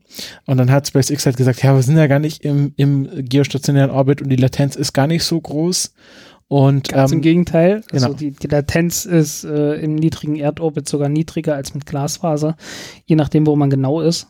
Ja, und deswegen ähm, fanden die da schon von Anfang an doof und haben jetzt auch gesagt, auch OneWeb hat gesagt, sie werden nichts von den Subventionen nehmen, sondern äh, lieber äh, das von eigener Hand auszahlen. Ähm, da äh, schwang dann auch so ein bisschen diese äh, amerikanische Mentalität von äh, keine, äh, die, die Regierung soll sich da nicht einmischen, also so haben sie es dann auch so ein bisschen argumentiert.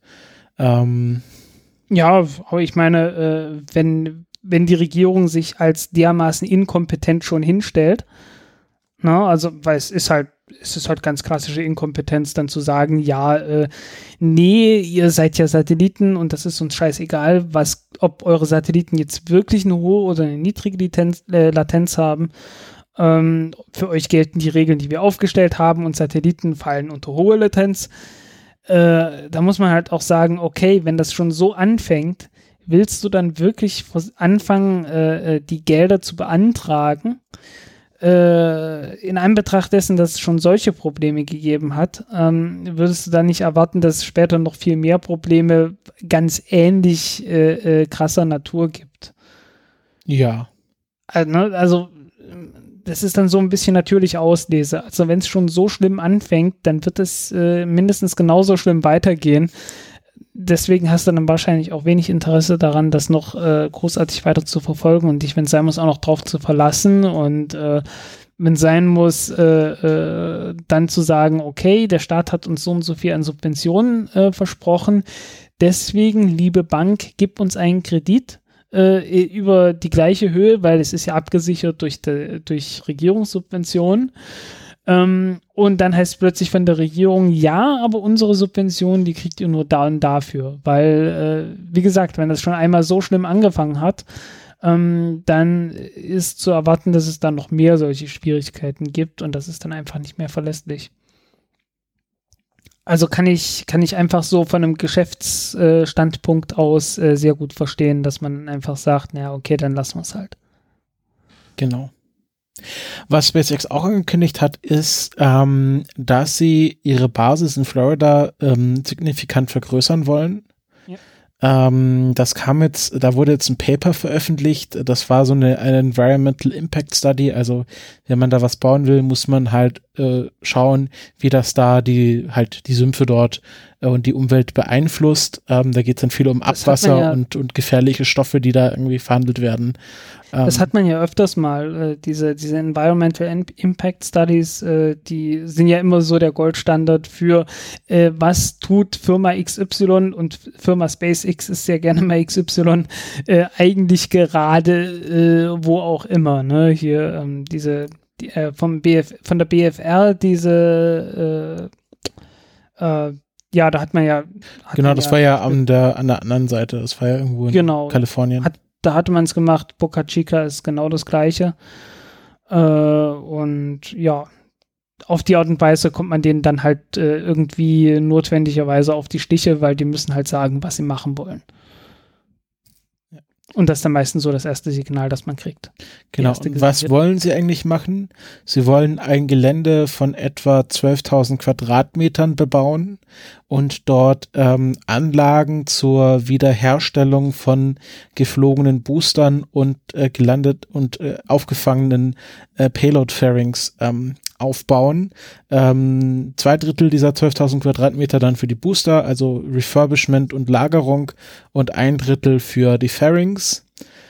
Ähm, und sie wollen, was, was die meisten Leute dann so ein bisschen ins Auge fiel, einen sehr retrofuturistischen Kontrollturm für Start und Landung bauen. Ähm, wo man dann quasi sich so reinsetzen kann und das quasi auch so wie so ein Tower halt vom Flughafen sehen will.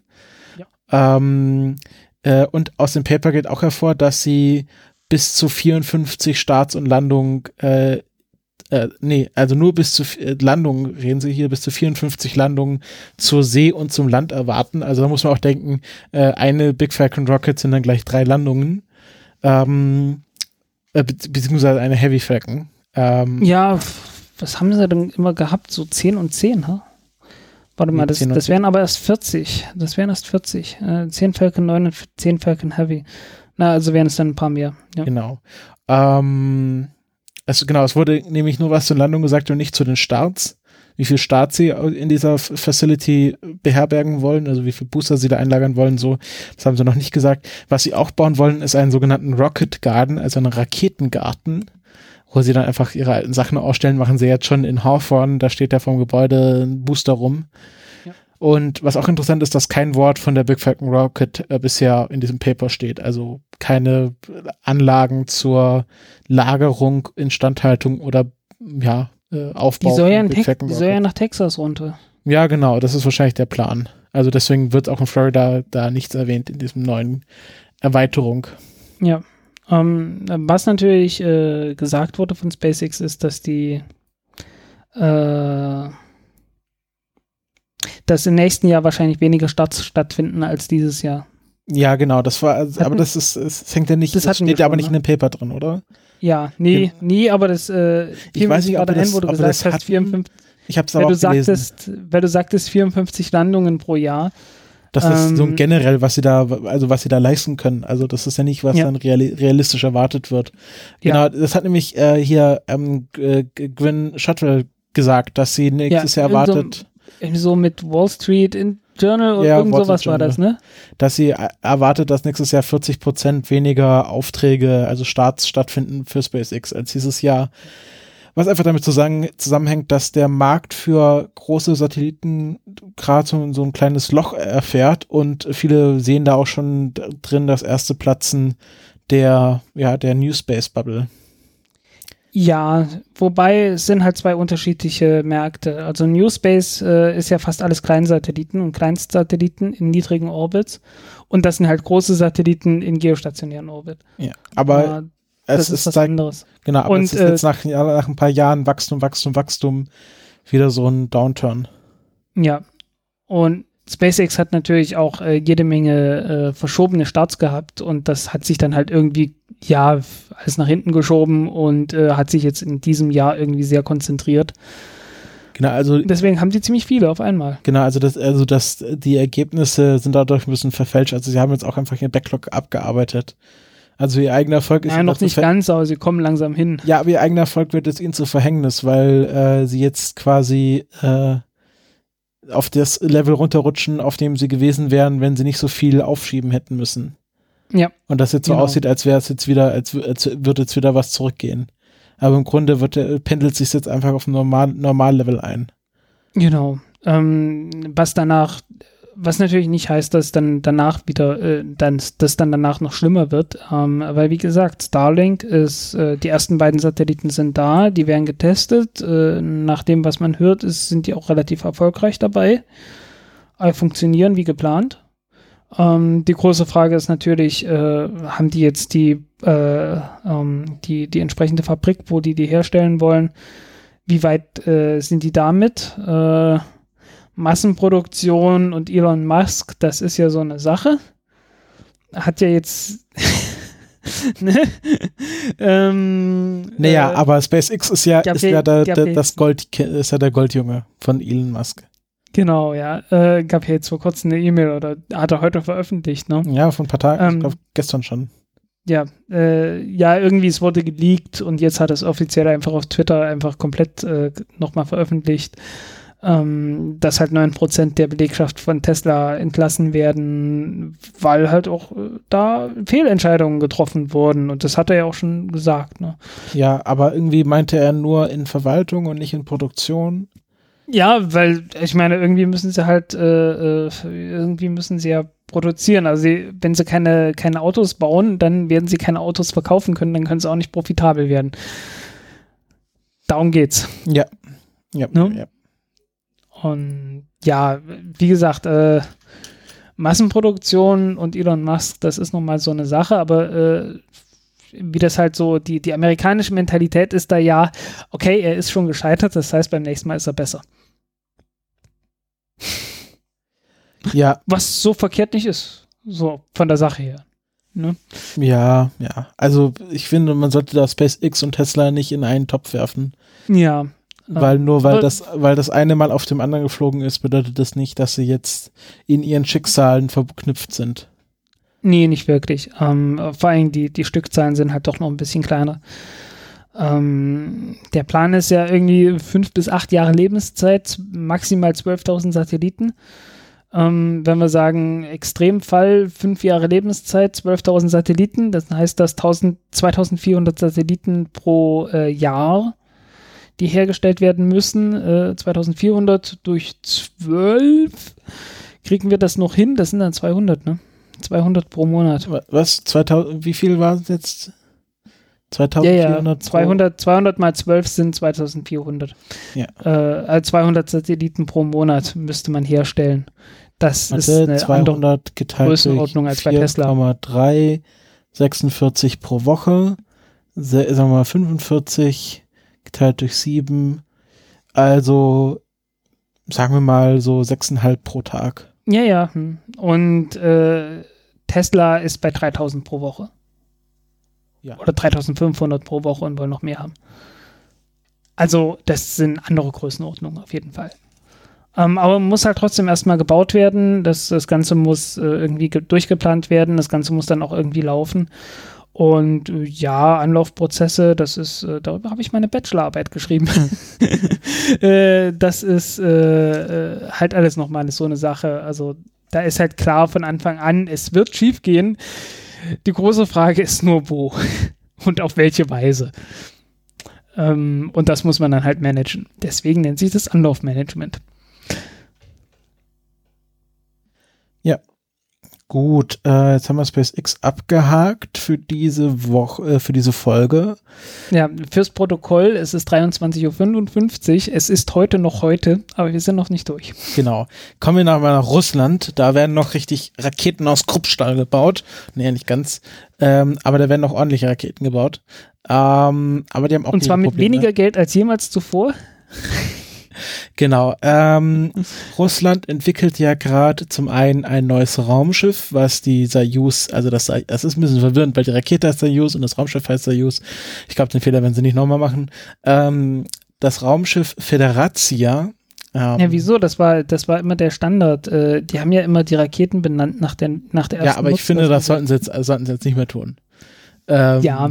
Ja, die, die wollen ja jetzt, die Soyuz ist ja jetzt äh, so lange benutzt worden, dass die, dass die die neue Rakete einfach Soyuz 5 nennen. Jetzt lass mich mal ausreden.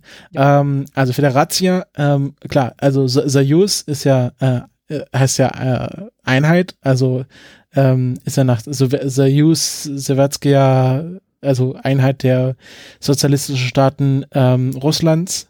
Ähm, und jetzt ist es ja die russische Föderation, deswegen heißt das Raumschiff jetzt Federatia. Ähm, oder Federatie. Ah. Genau. Also Moment, nochmal Sowjetunion als Name? Oh, warte kurz, das schaue ich jetzt nochmal nach. Sowjet ist ja der Rat. Ja. Ähm, ist eine Räterepublik. Soyuz Sowiecki Sozialistischki Respublik. Oh Gott, ich habe das Okay. bestimmt ermordet. Also äh, Union, also S- Soyuz heißt Union der Sozialistischen Sowjetrepubliken, UdSSR. Okay, und dann hat man jetzt äh, auf das, äh, auf die Sojus, die Union, hat man die Föderation obendrauf gesetzt. Ja, also das ist ja jetzt der Oder aktuelle, jetzt? ja, aber es, der offizielle Name, offizielle Name der Nation Russland ist ja Russische Föderation. Genau. Und deswegen heißt das Raumschiff jetzt Föderatie. Und das ist Gut, jetzt, eigentlich nicht deshalb. Man hat irgendwann mal einen Wettbewerb gemacht und da hat Federatia gewonnen. genau, aber es ist ein schöner, es ist, äh, der logische Schritt dahin ist offensichtlich. Ja, ja, der Wettbewerb, ob die, wie frei der Wettbewerb war, war eine andere Frage, aber das ist ja bei Lupenrein USA war so der Sache. Lupenrein war der Wettbewerb. Lupenrein, genau, wie bei der ESA, äh, wie bei der NASA auch. Genau. Ähm, das Raumschiff hat jetzt die ersten aerodynamischen Tests durchlaufen und ähm, genau und äh, soll ab 2022 fliegen. Und ähm, ich fand das ganz spannend, diese Entwicklung. Das fing ja an im ähm, wann fing das an? 2007 wollte ja, hatte Roskosmos ausgeschrieben, wir bauen jetzt eine, eine, ein Raumschiff, womit wir Russen zum Mond bringen. Ja, irgend sowas war da mal. Genau. Und dann gab es einen Wettbewerb zwischen RKK Energia, die ja schon seit 50 Jahren die Soyuz-Rakete bauen und auch das Boran-Shuttle gebaut haben.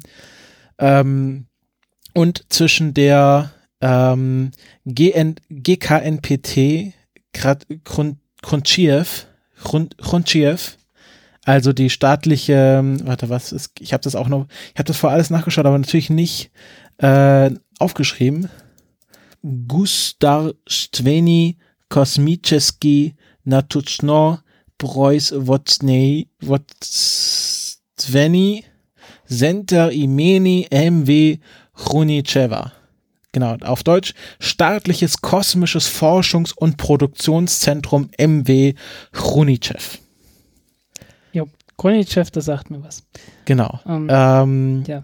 das äh, tollster, tollster Städtename in, in Russland finde ich ja immer noch Elektrostahl. ja, weißt du, was mein Lieblingsstädtename in Russland ist? Nee, Magnito, Magnitogorsk. Das, ist Das ist die, cool. das war die, war eins der stalinistischen Großprojekte. Das war die Industriestadt. Also das war das Ruhr, Ruhrgebiet auf Koks. Also Koks, Koks. okay. Jo. Magni Ähm, Magnitogorsk. Ähm, Magnetbus. Okay, ein Elektrostahl klingt immer so ein bisschen nach Rockband oder irgend sowas. Elektrostahl klingt bis nach So Kraftwerk, Metal. ehrlich gesagt. Also wenn Ja, äh, Kraftwerk. Elektromusik macht, dann würden sie sich Elektrostahl nennen. Oder, Mm, oder wir sind Kraftwerk und das ist unser neues Album Elektrostahl. Ja, okay, möglich, ja. Ähm, und da hat sich ja RKK Energia durchgesetzt. Und ähm, im Dezember 2010 wurde dann das Mondfahrtprogramm gestrichen von Roskosmos. Und es wurde sich fokussiert auf Low Earth Orbit Operationen. Und dann wurden zwei Modelle des äh, damals noch äh, unbenannten Raumschiffes in Auftrag gegeben. Einmal PTKS für orbitale Flüge, also bemannte orbitale Flüge, äh, für Personen-Raumverkehr, wie wir es ja jetzt nennen wollen und einmal PTKZ für autonome Flüge. Und die sollten dann auf einer Angara-Rakete fliegen. Alle diese Namen Genau. sind obsolet mittlerweile. Äh, Die Angara, die gibt's. Ja, aber Komm. heißt sie, heißt sie nicht jetzt Soyuz 5? Die heißt, nein, nein, nein, nein. Äh, die Soyuz 5 ist nochmal eine ganz andere Rakete. Ah, okay, gut. Aber die Angara, Die Angara ist bloß, das ist halt bloß ein, ein furchtbares Projekt, das irgendwie im Korruptionssumpf versunken ist, äh, wird aber noch durchgezogen und ich bin gespannt, wann da die nächste fliegt. Aber da sind, äh, also eine Angara 1-2 ist zweimal geflogen und, und die erste Testrakete von der Angara 1-5, Angara 5 ist auch geflogen. Ähm, und äh, soll wohl auch noch richtig kommen. Ähm, die Soyuz 5, das, die baut letzten Endes äh, ist das eine umgebaute Zenit-Rakete, was die bauen. Ah, stimmt, genau. Die Also, warte, das wollte ich, das habe ich, mir- das erzähle ich gleich noch. Ähm, also ab April 2012 gab es dann wieder eine Reorientierung. Dann jetzt, also sie wollten jetzt doch wieder zum Mond. Ähm, also dieses Mond oder nicht, das findet nicht nur bei der NASA statt, das machen auch die Russen seit einiger Zeit. Ja. Und ähm, es wird jetzt, es sollte dann nur noch eine Version des ähm, PTK-Raumschiffs geben, nämlich das PTK-NP. Und das wurde 2016 dann umbenannt in Federatia. Und das Budget ist äh, damals auf 57,5 Milliarden Rubel angesetzt worden, was etwa 780 Millionen Euro sind. Genau, ähm, was eigentlich ziemlich billig ist, so im Vergleich zu allen anderen. Genau. Ich fand es auch sehr schön. Ähm, ich habe mir das Zitat rausgeschrieben. In May 2017, Russian President Vladimir Putin gave a historical speech in Sochi, asking space industry to send a Russian cosmonaut on the surface of, surface of the moon as quickly as possible. Jetzt kommt's. This speech was largely igno- ignored by world's media. Also Putin hatte so eine ähm, äh, Kennedy-artige Rede, äh, äh, we, put a ma we will put a man on the moon in this decade. ja, Ähm, da hätte er halt auf einen Bär reinreiten sollen. Mit nacktem Oberkörper. Mit nackten Oberkörper. Genau. Ähm, und es hat keinen interessiert. Ähm, September 2017, Beginn der Planung der neuen Soyuz 5. Da hatten wir auch schon drüber geredet. Ich verweise da auf die Folge 56, wo wir uns ausführlich über die Soyuz 5 Rakete unterhalten haben. Ja. Ähm, genau. Und die Soyuz 5 wird dann auch die Basis für eine STK äh, Schwerlastrakete, die dann Genau. ab 2028 fliegen Projekt soll. Phoenix oder so. Genau, Phoenix. Also äh, wahrscheinlich das russische Wort für Pho- Phoenix. Genau, ja. Ähm, und äh, man bezweifelt aber sehr stark, äh, dass das jemals äh, tatsächlich getan wird, weil äh, nicht genug Budget. Nicht im Ansatz genug. Wird jetzt auch weiter gestrichen und äh, mh, man ist sich sehr sicher, okay, es wird nicht genug Geld dafür geben. Ähm, und selbst für die, selbst für die Soyuz 5 wird es knapp. Ähm, also ich, ich drücke denen erstmal die Daumen, dass die Soyuz 5 kommt. Ähm, alleine schon, weil ich das RD170 Triebwerk mag. RD171M genau genommen. Äh, ich liebe dieses Ding. Es ist einfach, es ist einfach, äh, ja, das größte Ding, wo es gibt derzeit. Äh, 170 Megawatt Turbopumpen. 170 Megawatt. Dafür, dafür bauen andere Leute Kraftwerke. Und äh, das ist da halt so mal eben drin. ist schon geil. Äh, deswegen mag ich das. Und äh, wird zurzeit halt blo- bloß in der Zenit-Rakete benutzt. Und Zenit-Raketen werden nicht mehr wirklich gebaut, weil zu großen Teilen äh, ukrainisch, äh, aber mit russischem Triebwerk. Und das ist halt ähm, problematisch, um es vorsichtig auszudrücken. Äh, und ja, in der zweiten Stufe war halt ein ukrainisches Triebwerk drin und das wird dann auch irgendwie neu gebaut. Äh, das ist dann ein russisches Triebwerk namens, ich glaube, RD 0124M oder 124M oder sowas. Äh, und zwar zwei Stück davon, äh, was an sich nochmal eine ganz andere Dimension von Lustigkeit ist, weil jedes dieser Triebwerke hat jeweils vier Düsen. Das heißt, insgesamt sind es dann acht. Ist ein sehr effizientes Triebwerk, muss man auch dazu sagen. Und acht Düsen zu haben, hat auch Vorteile. Weil, wenn du jetzt sowas baust wie äh, die Falcon 9 Rakete, wo halt ein Triebwerk oben drin ist mit einer Düse und du optimierst das Ding fürs Vakuum, äh, ja, also habt ihr mal die Bilder gesehen? Ja, du hast dann eine große Düse. Und zwar eine richtig große Düse und die ist dann auch sehr, sehr lang. Ähm, die ist deswegen so lang, weil äh, du willst halt ein gewisses Expansionsverhältnis erreichen und da ist halt ein Triebwerk, da ist dann ein Loch drin äh, und hinter das Loch kommt die Düse und es bleibt dir nichts anderes übrig, als diese Düse dann äh, geometrisch in so grob 19 Grad Winkel, äh, nee, 15 Grad Winkel äh, plus, also die, die einfachste Düse, die man bauen kann, hat einfach einen 15 Grad Winkel und äh, das Ganze kann man geometrisch noch etwas ausgefeilter machen, aber letztendlich läuft es irgendwie so in die Größenordnung hinaus, äh, drauf hinaus dass die halt langsam größer wird und dadurch wird die halt dann sehr, sehr lang.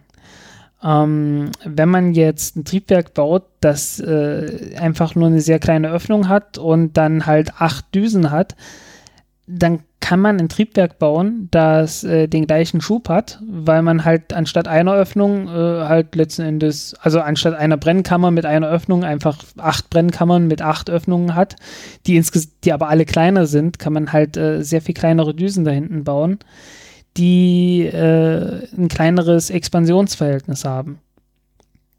Und kleineres Expansionsverhältnis, äh, äh nee, die, das, die trotzdem noch das gleiche Expansionsverhältnis haben, also auch im Vakuum ziemlich effizient sind. Ähm, aber dadurch, dass sie halt eine kleinere Öffnung am Anfang haben, werden die insgesamt bei weitem nicht so lang. Und damit kann man halt äh, das Triebwerk, obwohl es immer noch sehr effizient ist im Vakuum, sehr äh, kurz bauen. Und äh, das ist ein Zweck der Sache.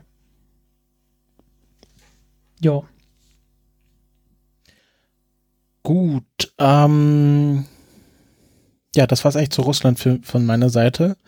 Ähm, wir haben jetzt so ein Russland ähm, betreffendes Thema, genau. nämlich ähm, äh, Deutsche sind wieder am All, endlich. Nein, ähm, Alexander Gerst ist ja. Deutschland, Fland, Tröt, Tröt. Wo ist mein Vuvuzela? Genau, da kommen wir auch gleich zu. Also Alexander Gerst. Ich habe noch, ich hab noch nie einen Vuvuzela richtig äh, äh gehabt und oder bedient. Ja, ich glaube, das, äh, sollte ich hier auch unterlassen. Ähm, Alexander Gerst ist am 6. Juni äh, zur ISS geflogen, erfolgreich, kann man hier vermelden.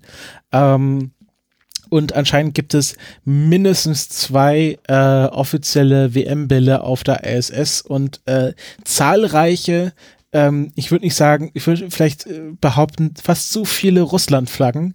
Also es gab mal eine, ja. Eine russische Pressekonferenz, wo im Grunde jeder Quadratzentimeter des Bildes mit einer Art Russland-Flagge zugekleistert war und zwei äh, Fußbälle flogen durch, durch die ISS. Ja. Du meinst, und die Russen haben ausnahmsweise mal das getan, was die Amerikaner im Normalfall genau, tun. Genau, die hatten statt einer große viele kleine Flaggen bei. Ähm, und Alexander Gerst hat ja, glaube ich, auch ein Trikot dabei. Und ähm, war der nicht schon mal wegen dem Viel, viel wichtiger, viel, viel wichtiger fand ich, äh, dass er die Maus im Astronautenanzug genau. mit hatte und die und äh, nicht etwa Alexander Gerst, sondern die Maus im Astronautenanzug zuerst auf die ISS gekommen genau. ist. Hier kommt die Maus. Genau, das fand ich viel, viel wichtiger. Ja, das, das ist auch wichtig und ähm, viele erinnerten sich daran, dass wer hat den Sandmann mitgenommen? Sigmund Jähn? Äh, kann sein. Wahrscheinlich, wirklich. Keine Ahnung. Äh, ich habe beim Sandmann halt äh, DDR-Sandmann. Äh, habe ich mich immer tierisch gefreut, wenn da der Sandmann äh, auf dem Mond oder mit einem Raumschiff unterwegs war. Äh, da gab es eine ganze Reihe von Clips davon. Und äh, die fand ich immer super. Waren auch sehr gut gemacht und sehr liebevoll gemacht. Warte, ich schaue nach, wer den Sandmann dabei hatte. Kannst du machen. Äh, Sigmund Jähn, warte kurz. Sandmann. Ähm, ach genau, die hatten dann so eine kosmische Hochzeit. Ähm, in Erinnerung blieb zumindest vielen Bürgern der früheren DDR, ich zitiere aus Dreisat, von der Dreisat-Webseite, auch die kosmische Hochzeit, die Jen in All zwischen dem Sandmann und der russischen Puppe Mascha zelebrierte. Äh, nee, sorry, ich äh, war jetzt gerade abgelenkt, äh, weil ich hatte hier Sandmännchen gefunden, dann hieß es irgendwie 9-11 Sandmännchen Spezial. Hä? Ähm, sorry, äh, kannst du noch mal? Also Sigmund Jen hatte das Sandmann dabei. Okay. Genau, und ich habe gerade, ich lese ja gerade, dass er bei der Landung einen Wirbelsäulenschaden erlitten hat. Also wie gesagt, also so eine Soyuz-Landung ist nicht ohne. Nee, nee, nicht wirklich. Ähm, also die Sache mit der Landung im Wasser ist schon nicht ist schon ganz eine gute Sache. Dumm. Ja. Oder man landet halt powered. Ja, oder das.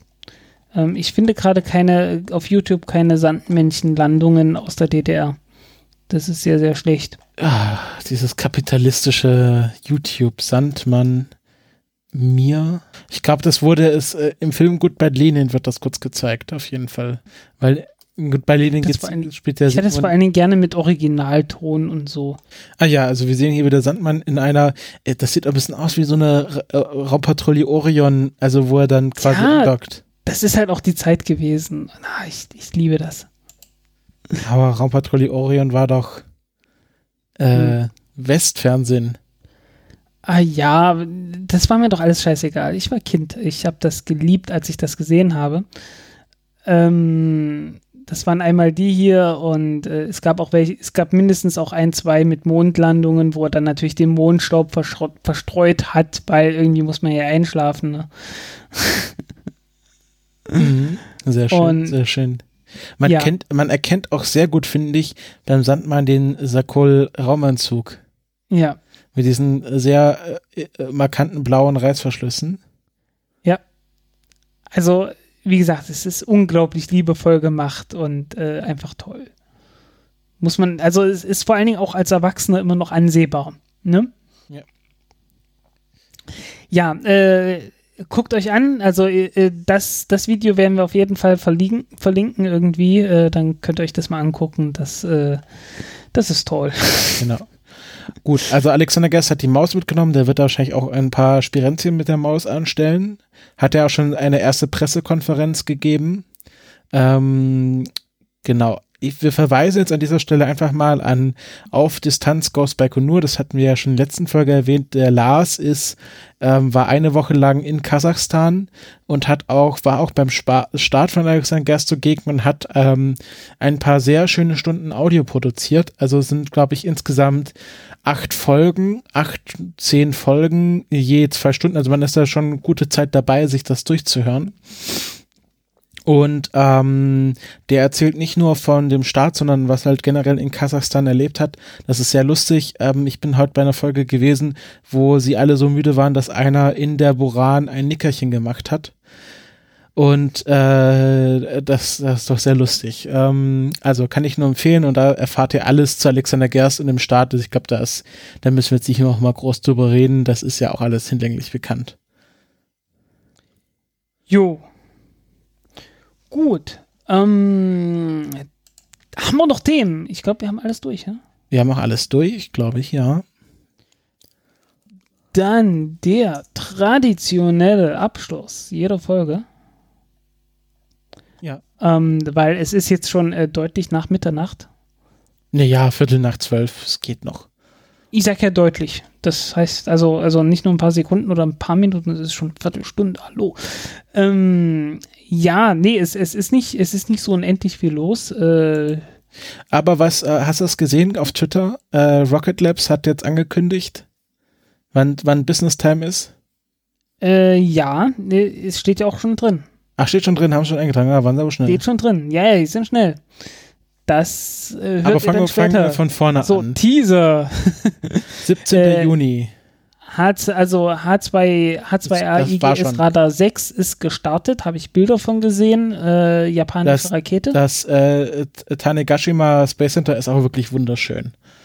ja, äh, Also, also das ist, da, da will ich auch mal hinfahren zum Tanegashima Space Center. Das liegt wirklich sehr malerisch.